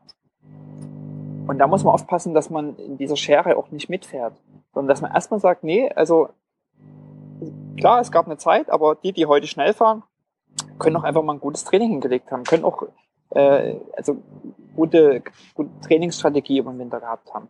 Die haben mhm. sich vielleicht wirklich mal verbessert. Äh, also dieser Generalverdacht und jeder, der irgendwie schnell fährt, muss sich irgendwie erstmal rechtfertigen ähm, das ist, nee, das ist so ein typisch deutsches Phänomen. Das ist unglaublich. In der Schweiz, äh, ihr sagt aber auch Generalverdacht, oder? So klang das für mich eben auch jetzt gerade so ein bisschen durch. Ja, klar, General, aber wir sind dann nicht so beschuldigt. Aber nicht so schlimm, oder? genau. Ja, ja. Ihr sagt, das gehört halt zum Spiel mit dazu. Genau. Ja. Ab und zu wie die Italiener beim Fußball irgendwie 20 Minuten liegen und sagen, es tut ihnen alles weh, oder? Sagen wir einfach ja. Ja, das ist, das ist aber nicht so. Äh, der Italiener hier äh, am Tisch äh, sieht das ganz gelassen mit dem. Also in dem Moment tut mir nichts weh. Ah, gut. Aber ich liege auch nicht, ich sitze. Ah, okay. ähm, ja, aber wie kommt man da raus? Also Team Sky, was ja andauernd irgendwie verdächtigt wird und äh, ich gehöre zu den vielleicht auch Naiven, die immer denken, okay, die haben halt vielleicht die besten Methoden und die äh, sowohl in der Vorbereitung als auch in der ähm, direkt nach dem Rennen mit ihren Becken, wo sie reinspringen und so. Ähm, und da sind halt auch Fahrer, denen ich das gerne abnehmen wollen würde, dass sie äh, clean fahren. Da. Bei, RT, bei RTL kommt gerade so ein Clip. Lance Armstrong bei Oprah Winfrey. Das passt ja gerade richtig gut dazu.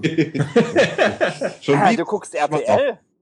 Ja, nee, ich gucke nicht RTL. Ah. Ich das auf. Die RTL guckt du äh, Hier ist eine Frage aus dem Chat. Äh, ist die Sperre auf fünf Jahren erhöht worden? Äh, vier, glaube ich, ja?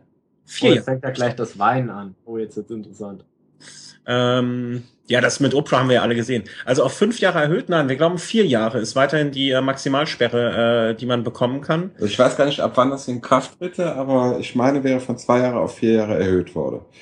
Ähm, ist das denn abschreckend? Also, äh, also vier Jahre ist mit Sicherheit eine größere Karriereknick als zwei Jahre. Ja? Definitiv. Ähm, aber wenn ich, äh, wenn ich mir überlege, okay, wenn du jetzt mit 35, 34 erwischt wirst dann irgendwann nochmal, wo du vielleicht auf dem Höhepunkt deiner Karriere bist, ist es dann aus, wenn du erwischt wirst. Sie, aber auf der anderen Seite muss man auch sagen, äh, rechnen wir mal zusammen, wie viele Fahrer konnte wie viel von die ergaunerte, verdiente Geld mhm letztlich behalte oder wie viele musste, wie viel davon abgebe. Und ich glaube, Lance Armstrong hat jetzt bisher heiße Ohren, weil die musste hier und da die eine oder andere Vergleich äh, ziehe. Wobei ich irgendwo mal gelesen habe, dass von die 200 Millionen an die Ende immer noch 100 Millionen übrig bleibt, was ja durchaus ein guter Schnitt ist. Und äh, wenn man mal schaut, äh, Jan Ulrich, ähm, wen hatte wir neulich, äh, gab, gab Erich Zabel, ja, äh, und, und alle diese Beispiele, die hatte mal ein bisschen Geld verdient in die Radsport. Wie viel ist von dem Geld übrig geblieben? Ist sie das doch, glaube ich, ziemlich viel. Und somit ist sie das ja in eine gewisse Form auch, solange wir haben hier keine Dopinggesetz, äh, die letzte Bastion, wo man dafür mehr oder weniger legal betrüge. Oder sich zumindest legal mit Betrug bereichert. Du kannst so viel zur Seite schaffen, dass es irgendwann reicht. Aber wie kommst du dahin, ist die Frage. Oder? Wie kommst du überhaupt an die Spitze, dass du mal richtig viel verdienst? Und wie viele schaffen das? Ja, das sind ganz wenige. Und also wenn du schon zur Spitze hin willst, musst du doch auch irgendwas nehmen.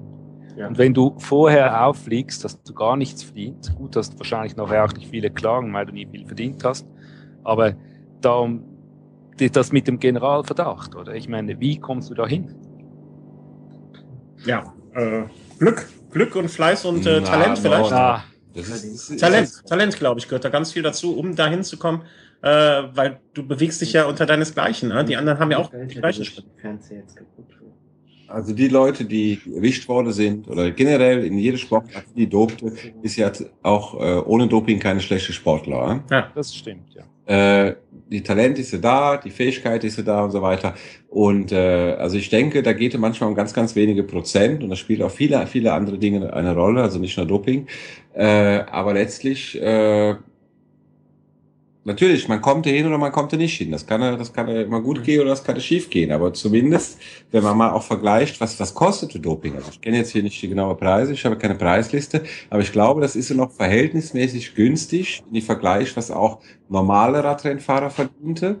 Dass man kann zumindest, äh, oder normale Sportler, ich will das jetzt gar nicht nur auf die, auf die Radrennfahrer ähm, begrenze, aber dass, dass man kann ja durchaus diese Investition mal versuchen. Mhm. Ja, gut, wobei ich denke, äh, es ist ja nicht nur ähm, der reine Materialaufwand, dass du dir was Doping besorgst, sondern du musst das auch irgendwie, irgendwie ähm, richtig, ähm, richtig einsetzen zum richtigen Zeitpunkt, dass wirklich so der Formaufbau dennoch passt. Das Know-how meinst du dazu? Und, ja, genau. Und, und ich glaube, das ist vielleicht sogar das Teurere, dass du da so einen Arzt hast, der dich da wirklich berät, genau weiß, wann welche Dosis den richtigen Effekt hat und dann bist du dann doch oftmals an gewisse Grenzen oder Grenzwerte dennoch gebunden und weißt vielleicht über die Ärzte meistens noch, wann du was injizieren kannst, um äh, einer positiven Kontrolle doch noch aus dem Weg zu gehen.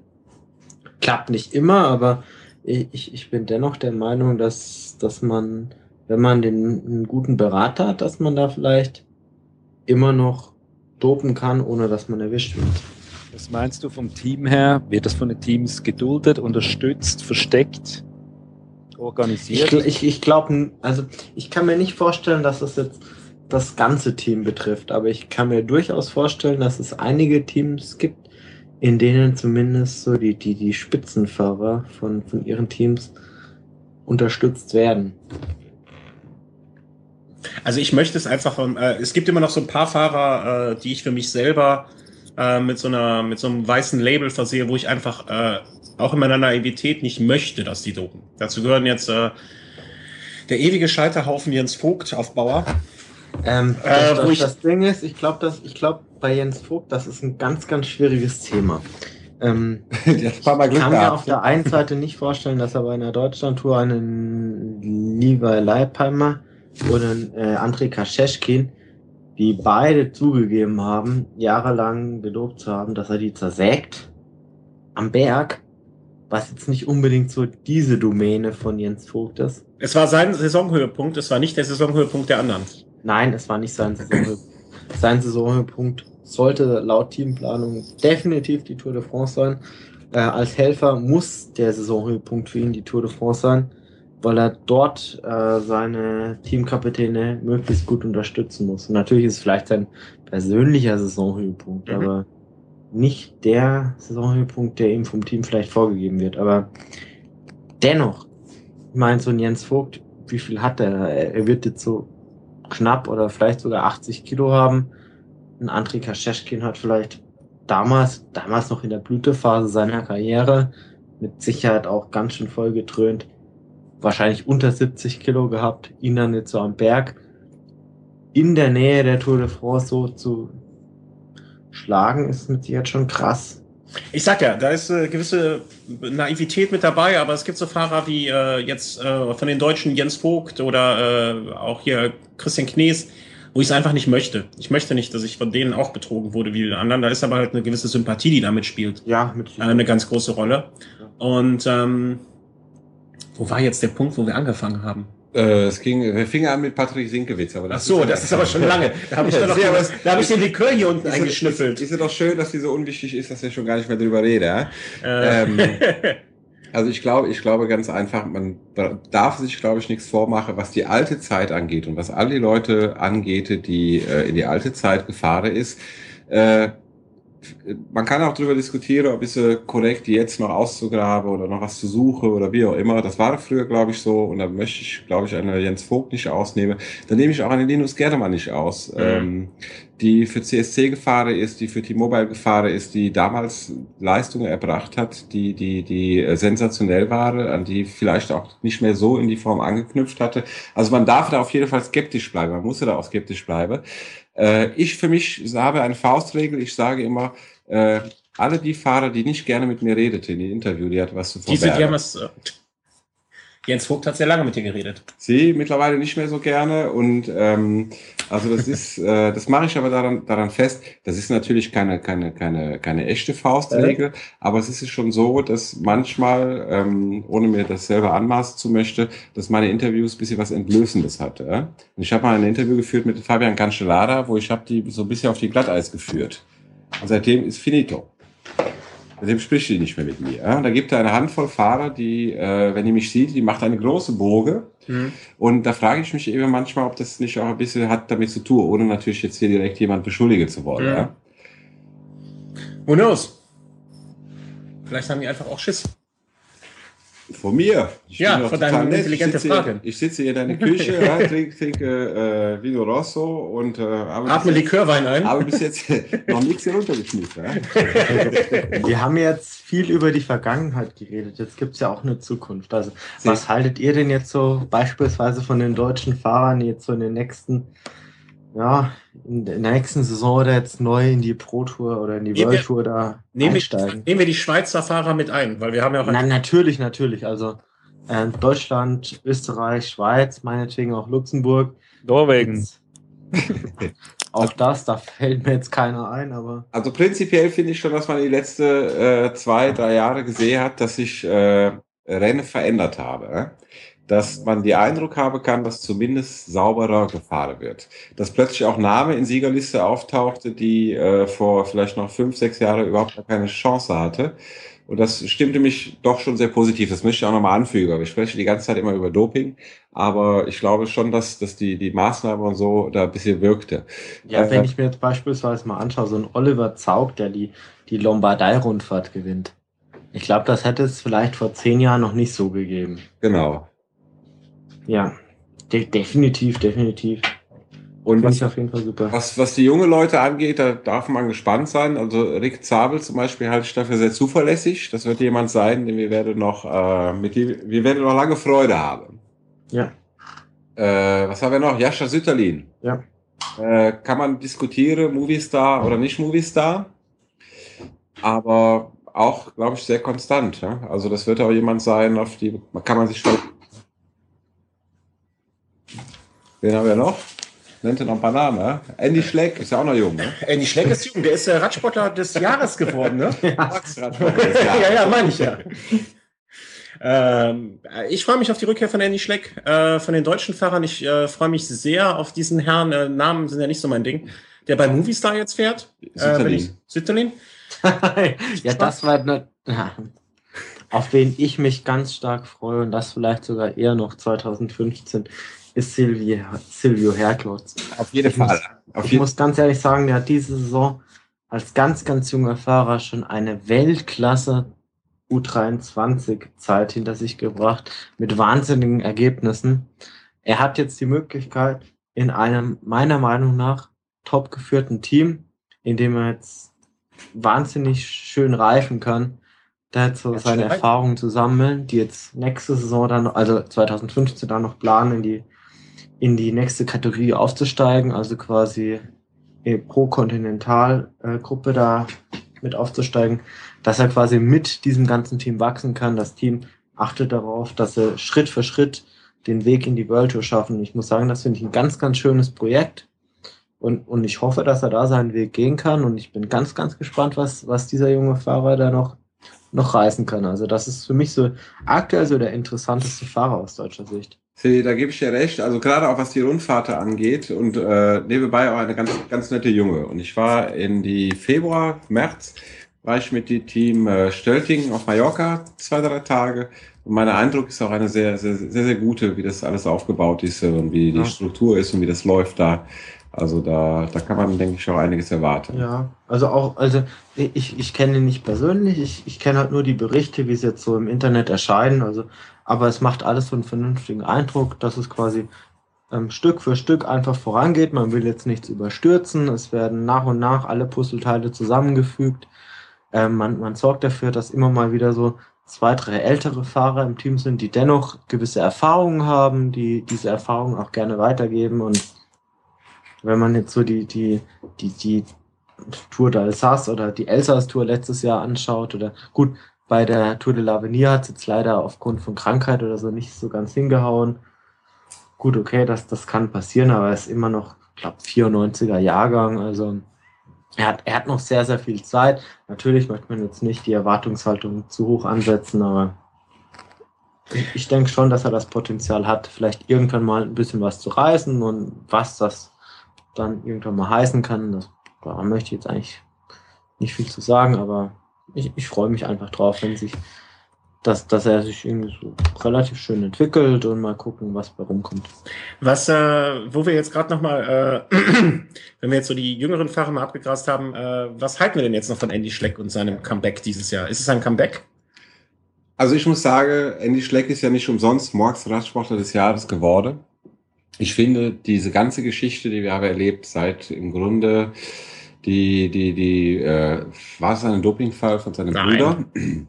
Das war Äh, ein Versehen. hatte zum einen eine hohe Unterhaltungswert gehabt Mhm. und es hat aber etwas deutlich gemacht, finde ich, weil äh, es geht, also wir, wir, wir schiele oder gucke immer oft nur auf die Siege, aber wir haben ja in die Grunde auch eine Geschichte erlebt, wo jemand äh, relativ tief gefallen ist, von, von relativ weit oben und sich hatte für, für meine Begriffe oder für, oder für meine Empfinde sich hatte mit, mit äh, einer bewundernswerten Art und Weise wieder rangekämpft.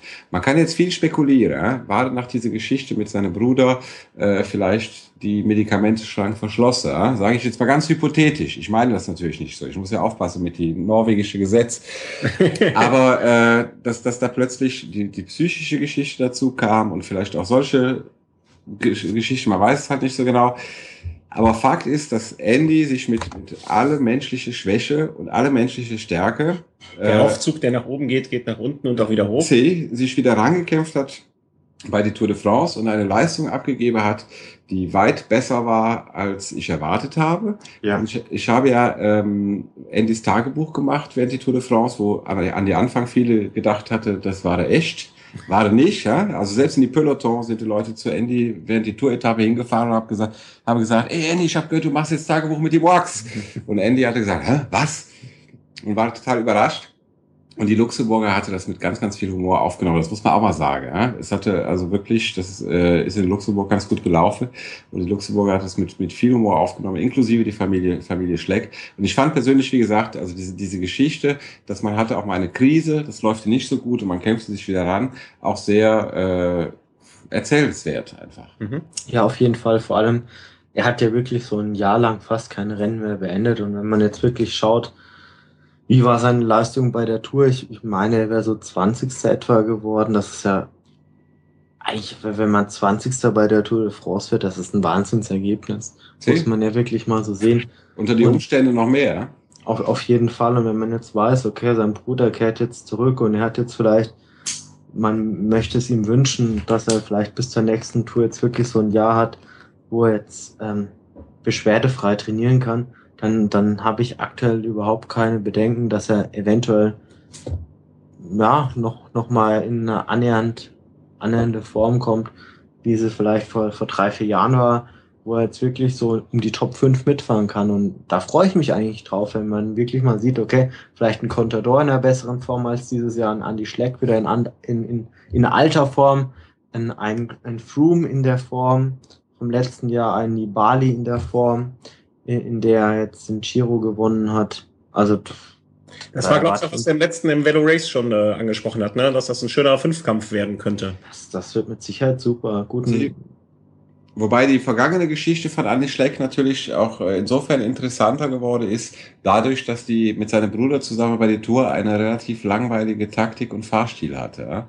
Da dass sie nie quasi auf eigene Kappe gefahren sind, sondern genau. immer abgewartet haben, bis, bis der andere dann auch wieder aufgeschlossen hatte. Quasi, und da finde ich eine Nibali oder eine Contador viel, viel äh, interessanter. Freier, das, also das ist, ja. wie, wie Nibali äh, Radrennen fährt, das ist einfach toll. Ja. Ähm, wir sind jetzt schon hier so 2.30 auf Sendung. Der Martin hat sich auch schon verabschiedet. Ich würde mal sagen, wir bringen das so zum Schluss vielleicht. Mar ja. Seid ihr noch da, Christoph Markus? Ja, ja. da. Äh, meine ganz einfache Frage. Wir wollten das ja auch so als letzte Sendung des Jahres äh, Abschluss bringen. Äh, das Jahr mit dem Podcast und äh, zwei Momente des Jahres 2013, eure schönsten Radsportmomente. Ich sag mal zwei. Äh, wer fängt an? Äh, Chris, fang du mal an. Ja, Was? Lass mich als letzten. Äh, als letzten. okay. Äh, dann äh, Markus, fangst du an? Oder soll ich anfangen? Also ich fange einfach an. Äh, also meine zwei schönsten Radsportmomente dieses Jahr äh, sind einmal äh, möchte ich einen Profi-Moment rausgreifen. Ich fand äh, die zweite, die Zieldurchfahrt in Alp d'Huez äh, ich habe den Namen nicht mehr präsent, ist auch egal. Ich fand es einen so äh, tollen Moment, wie dieser Franzose dort gewonnen hat, äh, wie er auf den letzten Metern. Hat der Franzose gewonnen? Ich weiß nicht. Ich weiß nicht mehr. Irgendeiner hat gewonnen. Chris, du weißt es bestimmt. Äh, Blanc. Ja. Äh, wie er da so unfassbar noch auf den letzten Metern das Ding abgeschossen hat, dieser grandiosen Etappe, ähm, die vorher sehr umstritten war und äh, wie, wie, wie Christoph und ich gesehen haben, auch äh, nicht ohne war. Ähm, also das war so vom im Profibereich für mich ein sehr, sehr schöner Moment. Und äh, so vom persönlichen Fahren, äh, es tut mir leid, wenn ich das schon wieder erwähnen muss, Christoph, aber die äh, der Galibier und Galibier Tour. Die Alp und die Alp d'Huez, äh, das waren äh, so vom persönlichen Fahren, äh, das, das ich selber geschafft habe, ohne äh, großes äh, Touren äh, Pässe-Training, äh, da so drei Pässe in zwei Tagen zu fahren und äh, in diesem wunderschönen Ambiente äh, mit der netten Begleitung. Und äh, wir hatten ganz viel Glück, wenig Verkehr, die Kulisse passte, es war einfach alles rundrum schön. Das waren so meine zwei Momente. Das war auch mein Highlight, wirklich da. Die, die Galibier-Tour mit dir. Mit viel Spaß Ach. gehabt. Schade, dass ich schon verheiratet bin. ja. ähm, ja. Und das andere Highlight, vielleicht ein neues, neues äh, Rennrad, klar. Die erste Ausfahrt am INC.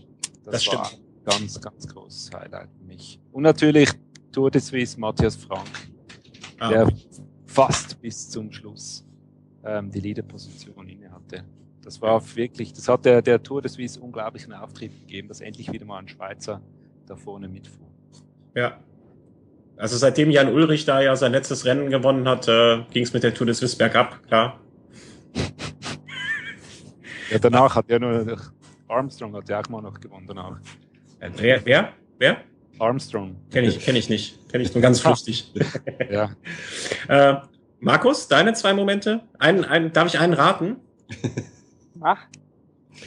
Also ich an deiner Stelle hätte auf jeden Fall nach 1400 Kilometern äh, durch England, ich will nicht sagen nonstop, aber fast nonstop, ähm, da durchs Ziel durchzufahren. Äh, ich weiß nicht, was äh, ich da gefühlt hätte, aber für mich wäre das äh, definitiv einer der Momente des Jahres gewesen. Da muss ich dich leider enttäuschen. Ach Quatsch. Äh, doch, weil nämlich der Moment ähm, quasi viel länger ging. Es war okay. eigentlich die ganze Tour, war, war sozusagen der Moment. Das Ziel, der Zieleinlauf war gar nicht so spektakulär. Das hatte ich, glaube ich, auch damals so schon im Podcast mhm. gesagt, dass äh, das kann sein. Es war dunkel, ist, die Pubs waren schon zu. Ich hatte gehofft, ich bin ein bisschen eher da. Wir hatten uns nochmal verfahren und äh, brauchten dadurch am letzten Tag ein bisschen länger. Äh, ich hatte gehofft, noch ein Bier trinken gehen zu können und äh, von daher war diese Zielankunft, ähm, ja, man war da. Aber dieser, also überhaupt die ganze Tour, die ganze Reise, ähm, das äh, davor auf dem Zeltplatz, die Leute treffen, ähm, sich kennenlernen, äh, dieses Feeling zu haben, äh, was bis heute im Übrigen anhält. Also es gibt diese Facebook-Gruppe, äh, wo viel Kommunikation drüber lief im, im Vorfeld von London, Edinburgh, London und jetzt auch im Nachgang und auch selbst da gibt's noch so ein so ein Spirit, der irgendwie auch immer noch wirkt. Also es, man fühlt sich immer noch ein Teil davon und hat das Gefühl, mhm. immer noch dabei, dabei zu sein. Und das war so ein Moment, der quasi über mehrere Tage ging. Und äh, das war so das, das Highlight. Also im Profiradsport muss ich ganz ehrlich sagen, das sind, das ist für mich Unterhaltung, ähm, die kurzweilig ist, aber ich habe also weder habe ich da irgendein Vorbild, noch hänge ich da an irgendwelchen Namen. Ich mag äh, ähm, Jens Vogt und ähm, was mir so im Kopf noch äh, an Bildern da ist, ist äh, sein Ausflug äh, bei, äh, war das Tour of California, wo er eine Etappe gewonnen hat? Mhm. Ja. So, das fand ich so vom Bild her irgendwie ganz, äh, ganz nett und fand ich, was, was noch hängen geblieben ist. Ähm, das könnte man das als vielleicht so als Highlight bezeichnen ähm, mhm. aus dem Jahr 2013. Enrico, du hast lange nachdenken können. Sie, ich habe auch äh, mindestens zehn Geschichten, die ich erzählen könnte. Ja? also persönlich, für mich persönlich, die schönste Moment äh, in die Jahr war und ist ja auch ganz oft, muss ich sagen, die Bayern-Rundfahrt. Mhm. Ich habe dieses Jahr die äh, Live-Übertragung gemacht. Bayern-Rundfahrt ist immer wieder eine, eine schöne Rennen, eine familiäre Atmosphäre. Äh, und das machte einfach immer, immer Spaß. Also es mhm. ist äh, für mich, und ich hoffe, dass ich nächstes Jahr wieder dabei bin, ein, ein ganz großer Highlight, jede Jahr, immer wieder. Ähm, und sportlich äh, gibt einen Moment, wo ich habe mich sehr amüsiert. Das war die Windkante-Etappe, wo mhm. André Greipel verpennt hat mit Mark Cavendish und ja. Peter Sagan war das, glaube ich, äh, als die Gruppe gegangen ist mitzufahren. Äh, die Art und Weise, wie er mit den Poposchubsen die äh, Nachführarbeit organisiert hatte. Und ich kenne André Greipel ja ein bisschen persönlich, kann ich ja, glaube ich, sagen. Und ich weiß, wie die sich über solche Sachen ärgerte. Und mhm. da muss ich ganz ehrlich sagen, habe ich vor die Fernseher gesessen, war natürlich auch ein bisschen, äh, wie soll ich sagen, persönlich äh, habe ich mich für ihn mitgeärgert, aber ich konnte mich auch gut darüber amüsieren. Das mhm. waren so die, die zwei Haupt-Highlights. Aber da gibt es okay. noch viele, viele andere. Ja, aber wir wollten ja die zwei Hauptpunkte rausgreifen. Äh, Chris, du hast es spannend. Ich habe noch ein Highlight übrigens, das ich mir äh, hier rausnehme, am Ende noch zu sagen. Aber Chris, sag du noch mal deine zwei. Ich habe mich über zwei Punkte enorm gefreut. Jetzt hatte ich noch mal ein bisschen Zeit nachzudenken. Auf jeden Fall über den Sieg von Eru Quintana über Team Sky bei der Baskenland-Rundfahrt. Mhm. Als er das quasi nahezu unschlagbare Team Sky dann doch noch besiegt hat, das fand ich wahnsinnig stark.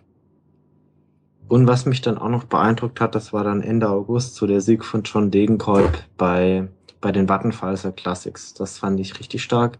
See, aber eine Woche vorher hatte er noch nichts drauf bei den Eco-Tour. Ist er ausgestiegen?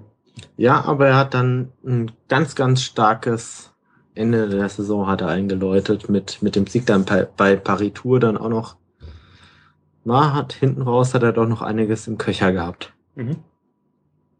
Dann äh, nehme ich, ja? Sie? Nee, ja? Nein. Äh, dann nehme ich mir jetzt raus hier zum Abschluss des Ganzen äh, noch ein Highlight rausgreifen. Und zwar äh, war für mich jetzt persönlich dann auch noch ein Highlight, dass wir das auf die Beine gestellt haben. Äh, heute. Danke Enrico, danke Christoph, danke Markus, danke Christ. Danke mir. danke Markus nochmal extra dafür, dass du meine Technikunfähigkeit äh, irgendwie hinten raus ausgleichen konntest. Dafür ein persönliches Danke. Wir treffen uns nochmal separat und dann üben wir das nochmal zusammen. Ja, das machen wir. Dann machen wir ein Trainingslager. Genau. Ja, so über die Weihnachtszeit. Live-Übertragungstrainingslager. und äh, im Zuge dessen auch äh, ein persönliches Highlight, äh, dass wir diesen Velo Home Podcast auf die Beine gestellt haben. Danke Chris, danke Markus, äh, dass ihr das mitmacht jede Woche irgendwie abwechselnd und äh, dass wir das so auf die Reihe gekriegt haben. Dass wir bis jetzt, seit wir das gemacht haben, glaube ich, äh, in der Kontinuität keine Woche haben ausfallen lassen, sondern jede Woche senden können. Und äh, ja, danke euch dafür. Bitteschön, das machen wir doch gerne. Es war mir eine Ehre, eine große Freude. Ja, ja vielen Dank dafür und äh, ja, dann machen wir das Ding jetzt zu. Freue mich drauf. Schöne Weihnachten allen. Nee, bon Natal, ja. Ja, ja, und einen guten Rutsch euch allen. Wann, ja, ja. Wollen wir mal noch irgendwie kurz äh, ankündigen, wann es eigentlich so die nächste Folge gibt? Ach so, ja, können wir machen. Das, also, äh, Kalender aufrufen. Also äh, die nächste Folge wäre eine Velo-Snack-Folge, ne? Sag mal an. ich wäre ich wär für eine Silvester-Folge. Silvester, ja, ja, du 12 Uhr. 31.12.22 Uhr bis 1.1. Uhr. Der Chris, ist, der Chris ist sonst sehr einsam, wenn er keine Leute im Podcast dabei hat. Äh, oder vielleicht über die besten Suppen zum Warmhalten während des Radfahrens. Oder vielleicht über, euch fällt da sicher was ein. Also mein Vorschlag, äh, mein Vorschlag wäre, dass wir äh, in der, nach Weihnachten haben wir die erste Januarwoche, das ist Mittwoch, äh, Donnerstag. Lass uns mal den 8. Januar vielleicht in, an, äh, bist du dann schon wieder in Norwegen? Markus? Da bin ich zurück. Das heißt ja. aber drei Wochen Pause. Ja. Also nur um das mal. Ja. Das stimmt. Wir, wir, wir kündigen jetzt mal den 8. Januar so sporadisch an. Und wenn sich vorher was ergeben sollte, dass wir zwei äh, einen Termin finden in der Woche davor, vom 30. bis zum 5., äh, dann schauen wir einfach, okay? Wen hast du jetzt mit wir zwei gemeint? Du und ich. Okay. Ja, ne, bei mir wird es unter Umständen, ja, müssen wir mal gucken. Ja, da werden wir schon einen Termin finden. Ja, also, und bedanken möchte ich mich noch bei allen Leuten. Äh, also es waren zwischendurch schon ein paar mehr, aber äh, jetzt im Moment haben da am Ende doch noch sehr, sehr viele Menschen zugehört. Jetzt im Moment aktuell 16 immerhin. Äh, vielen Dank dafür. Und äh, der Enrico wollte noch was sagen. Sie, eine habe ich noch, ja, weil ich habe mir überlegt, wenn ich hierher komme, mache ich eine exklusive Ankündigung. Ja. Oh. Die ist, ist Seguramente. Da wusste ich gar nichts von. Ja, habe ich auch, hab ich auch keine erzählt. Ganz geheim. Deswegen ist er exklusiv. Ja. Also ich wünsche mir zu Weihnachten eine Trompete. Und ich glaube, so viel habe ich mitbekommen, die Chance steht dir gut, dass ich eine bekomme. Also 2014 gibt er garantiert wieder äh, viel Musik und vor allem was auf die Ohren. Vielleicht können wir dich dann jetzt äh, mit vier Leuten dazu äh, überreden, uns ein Intro für den Home zu spielen, zu, das, zu Trompeten. Lass mich mal zwischen die Feiertage üben ja, und äh, an den 2. Januar spiele ich wahrscheinlich Intro. Oder? Ja, okay. Also, ihr habt das auch mitbekommen, alle, jetzt die noch zuhören und äh, die mit dabei sind. Äh, am 2. Januar äh, gibt das Intro vom Enrico. Machen wir noch die Flasche Wein leer und äh, vielen Dank für alles. Tschüss. Danke, ciao, ciao. tschüss, ciao. Dankeschön. Uh, yeah.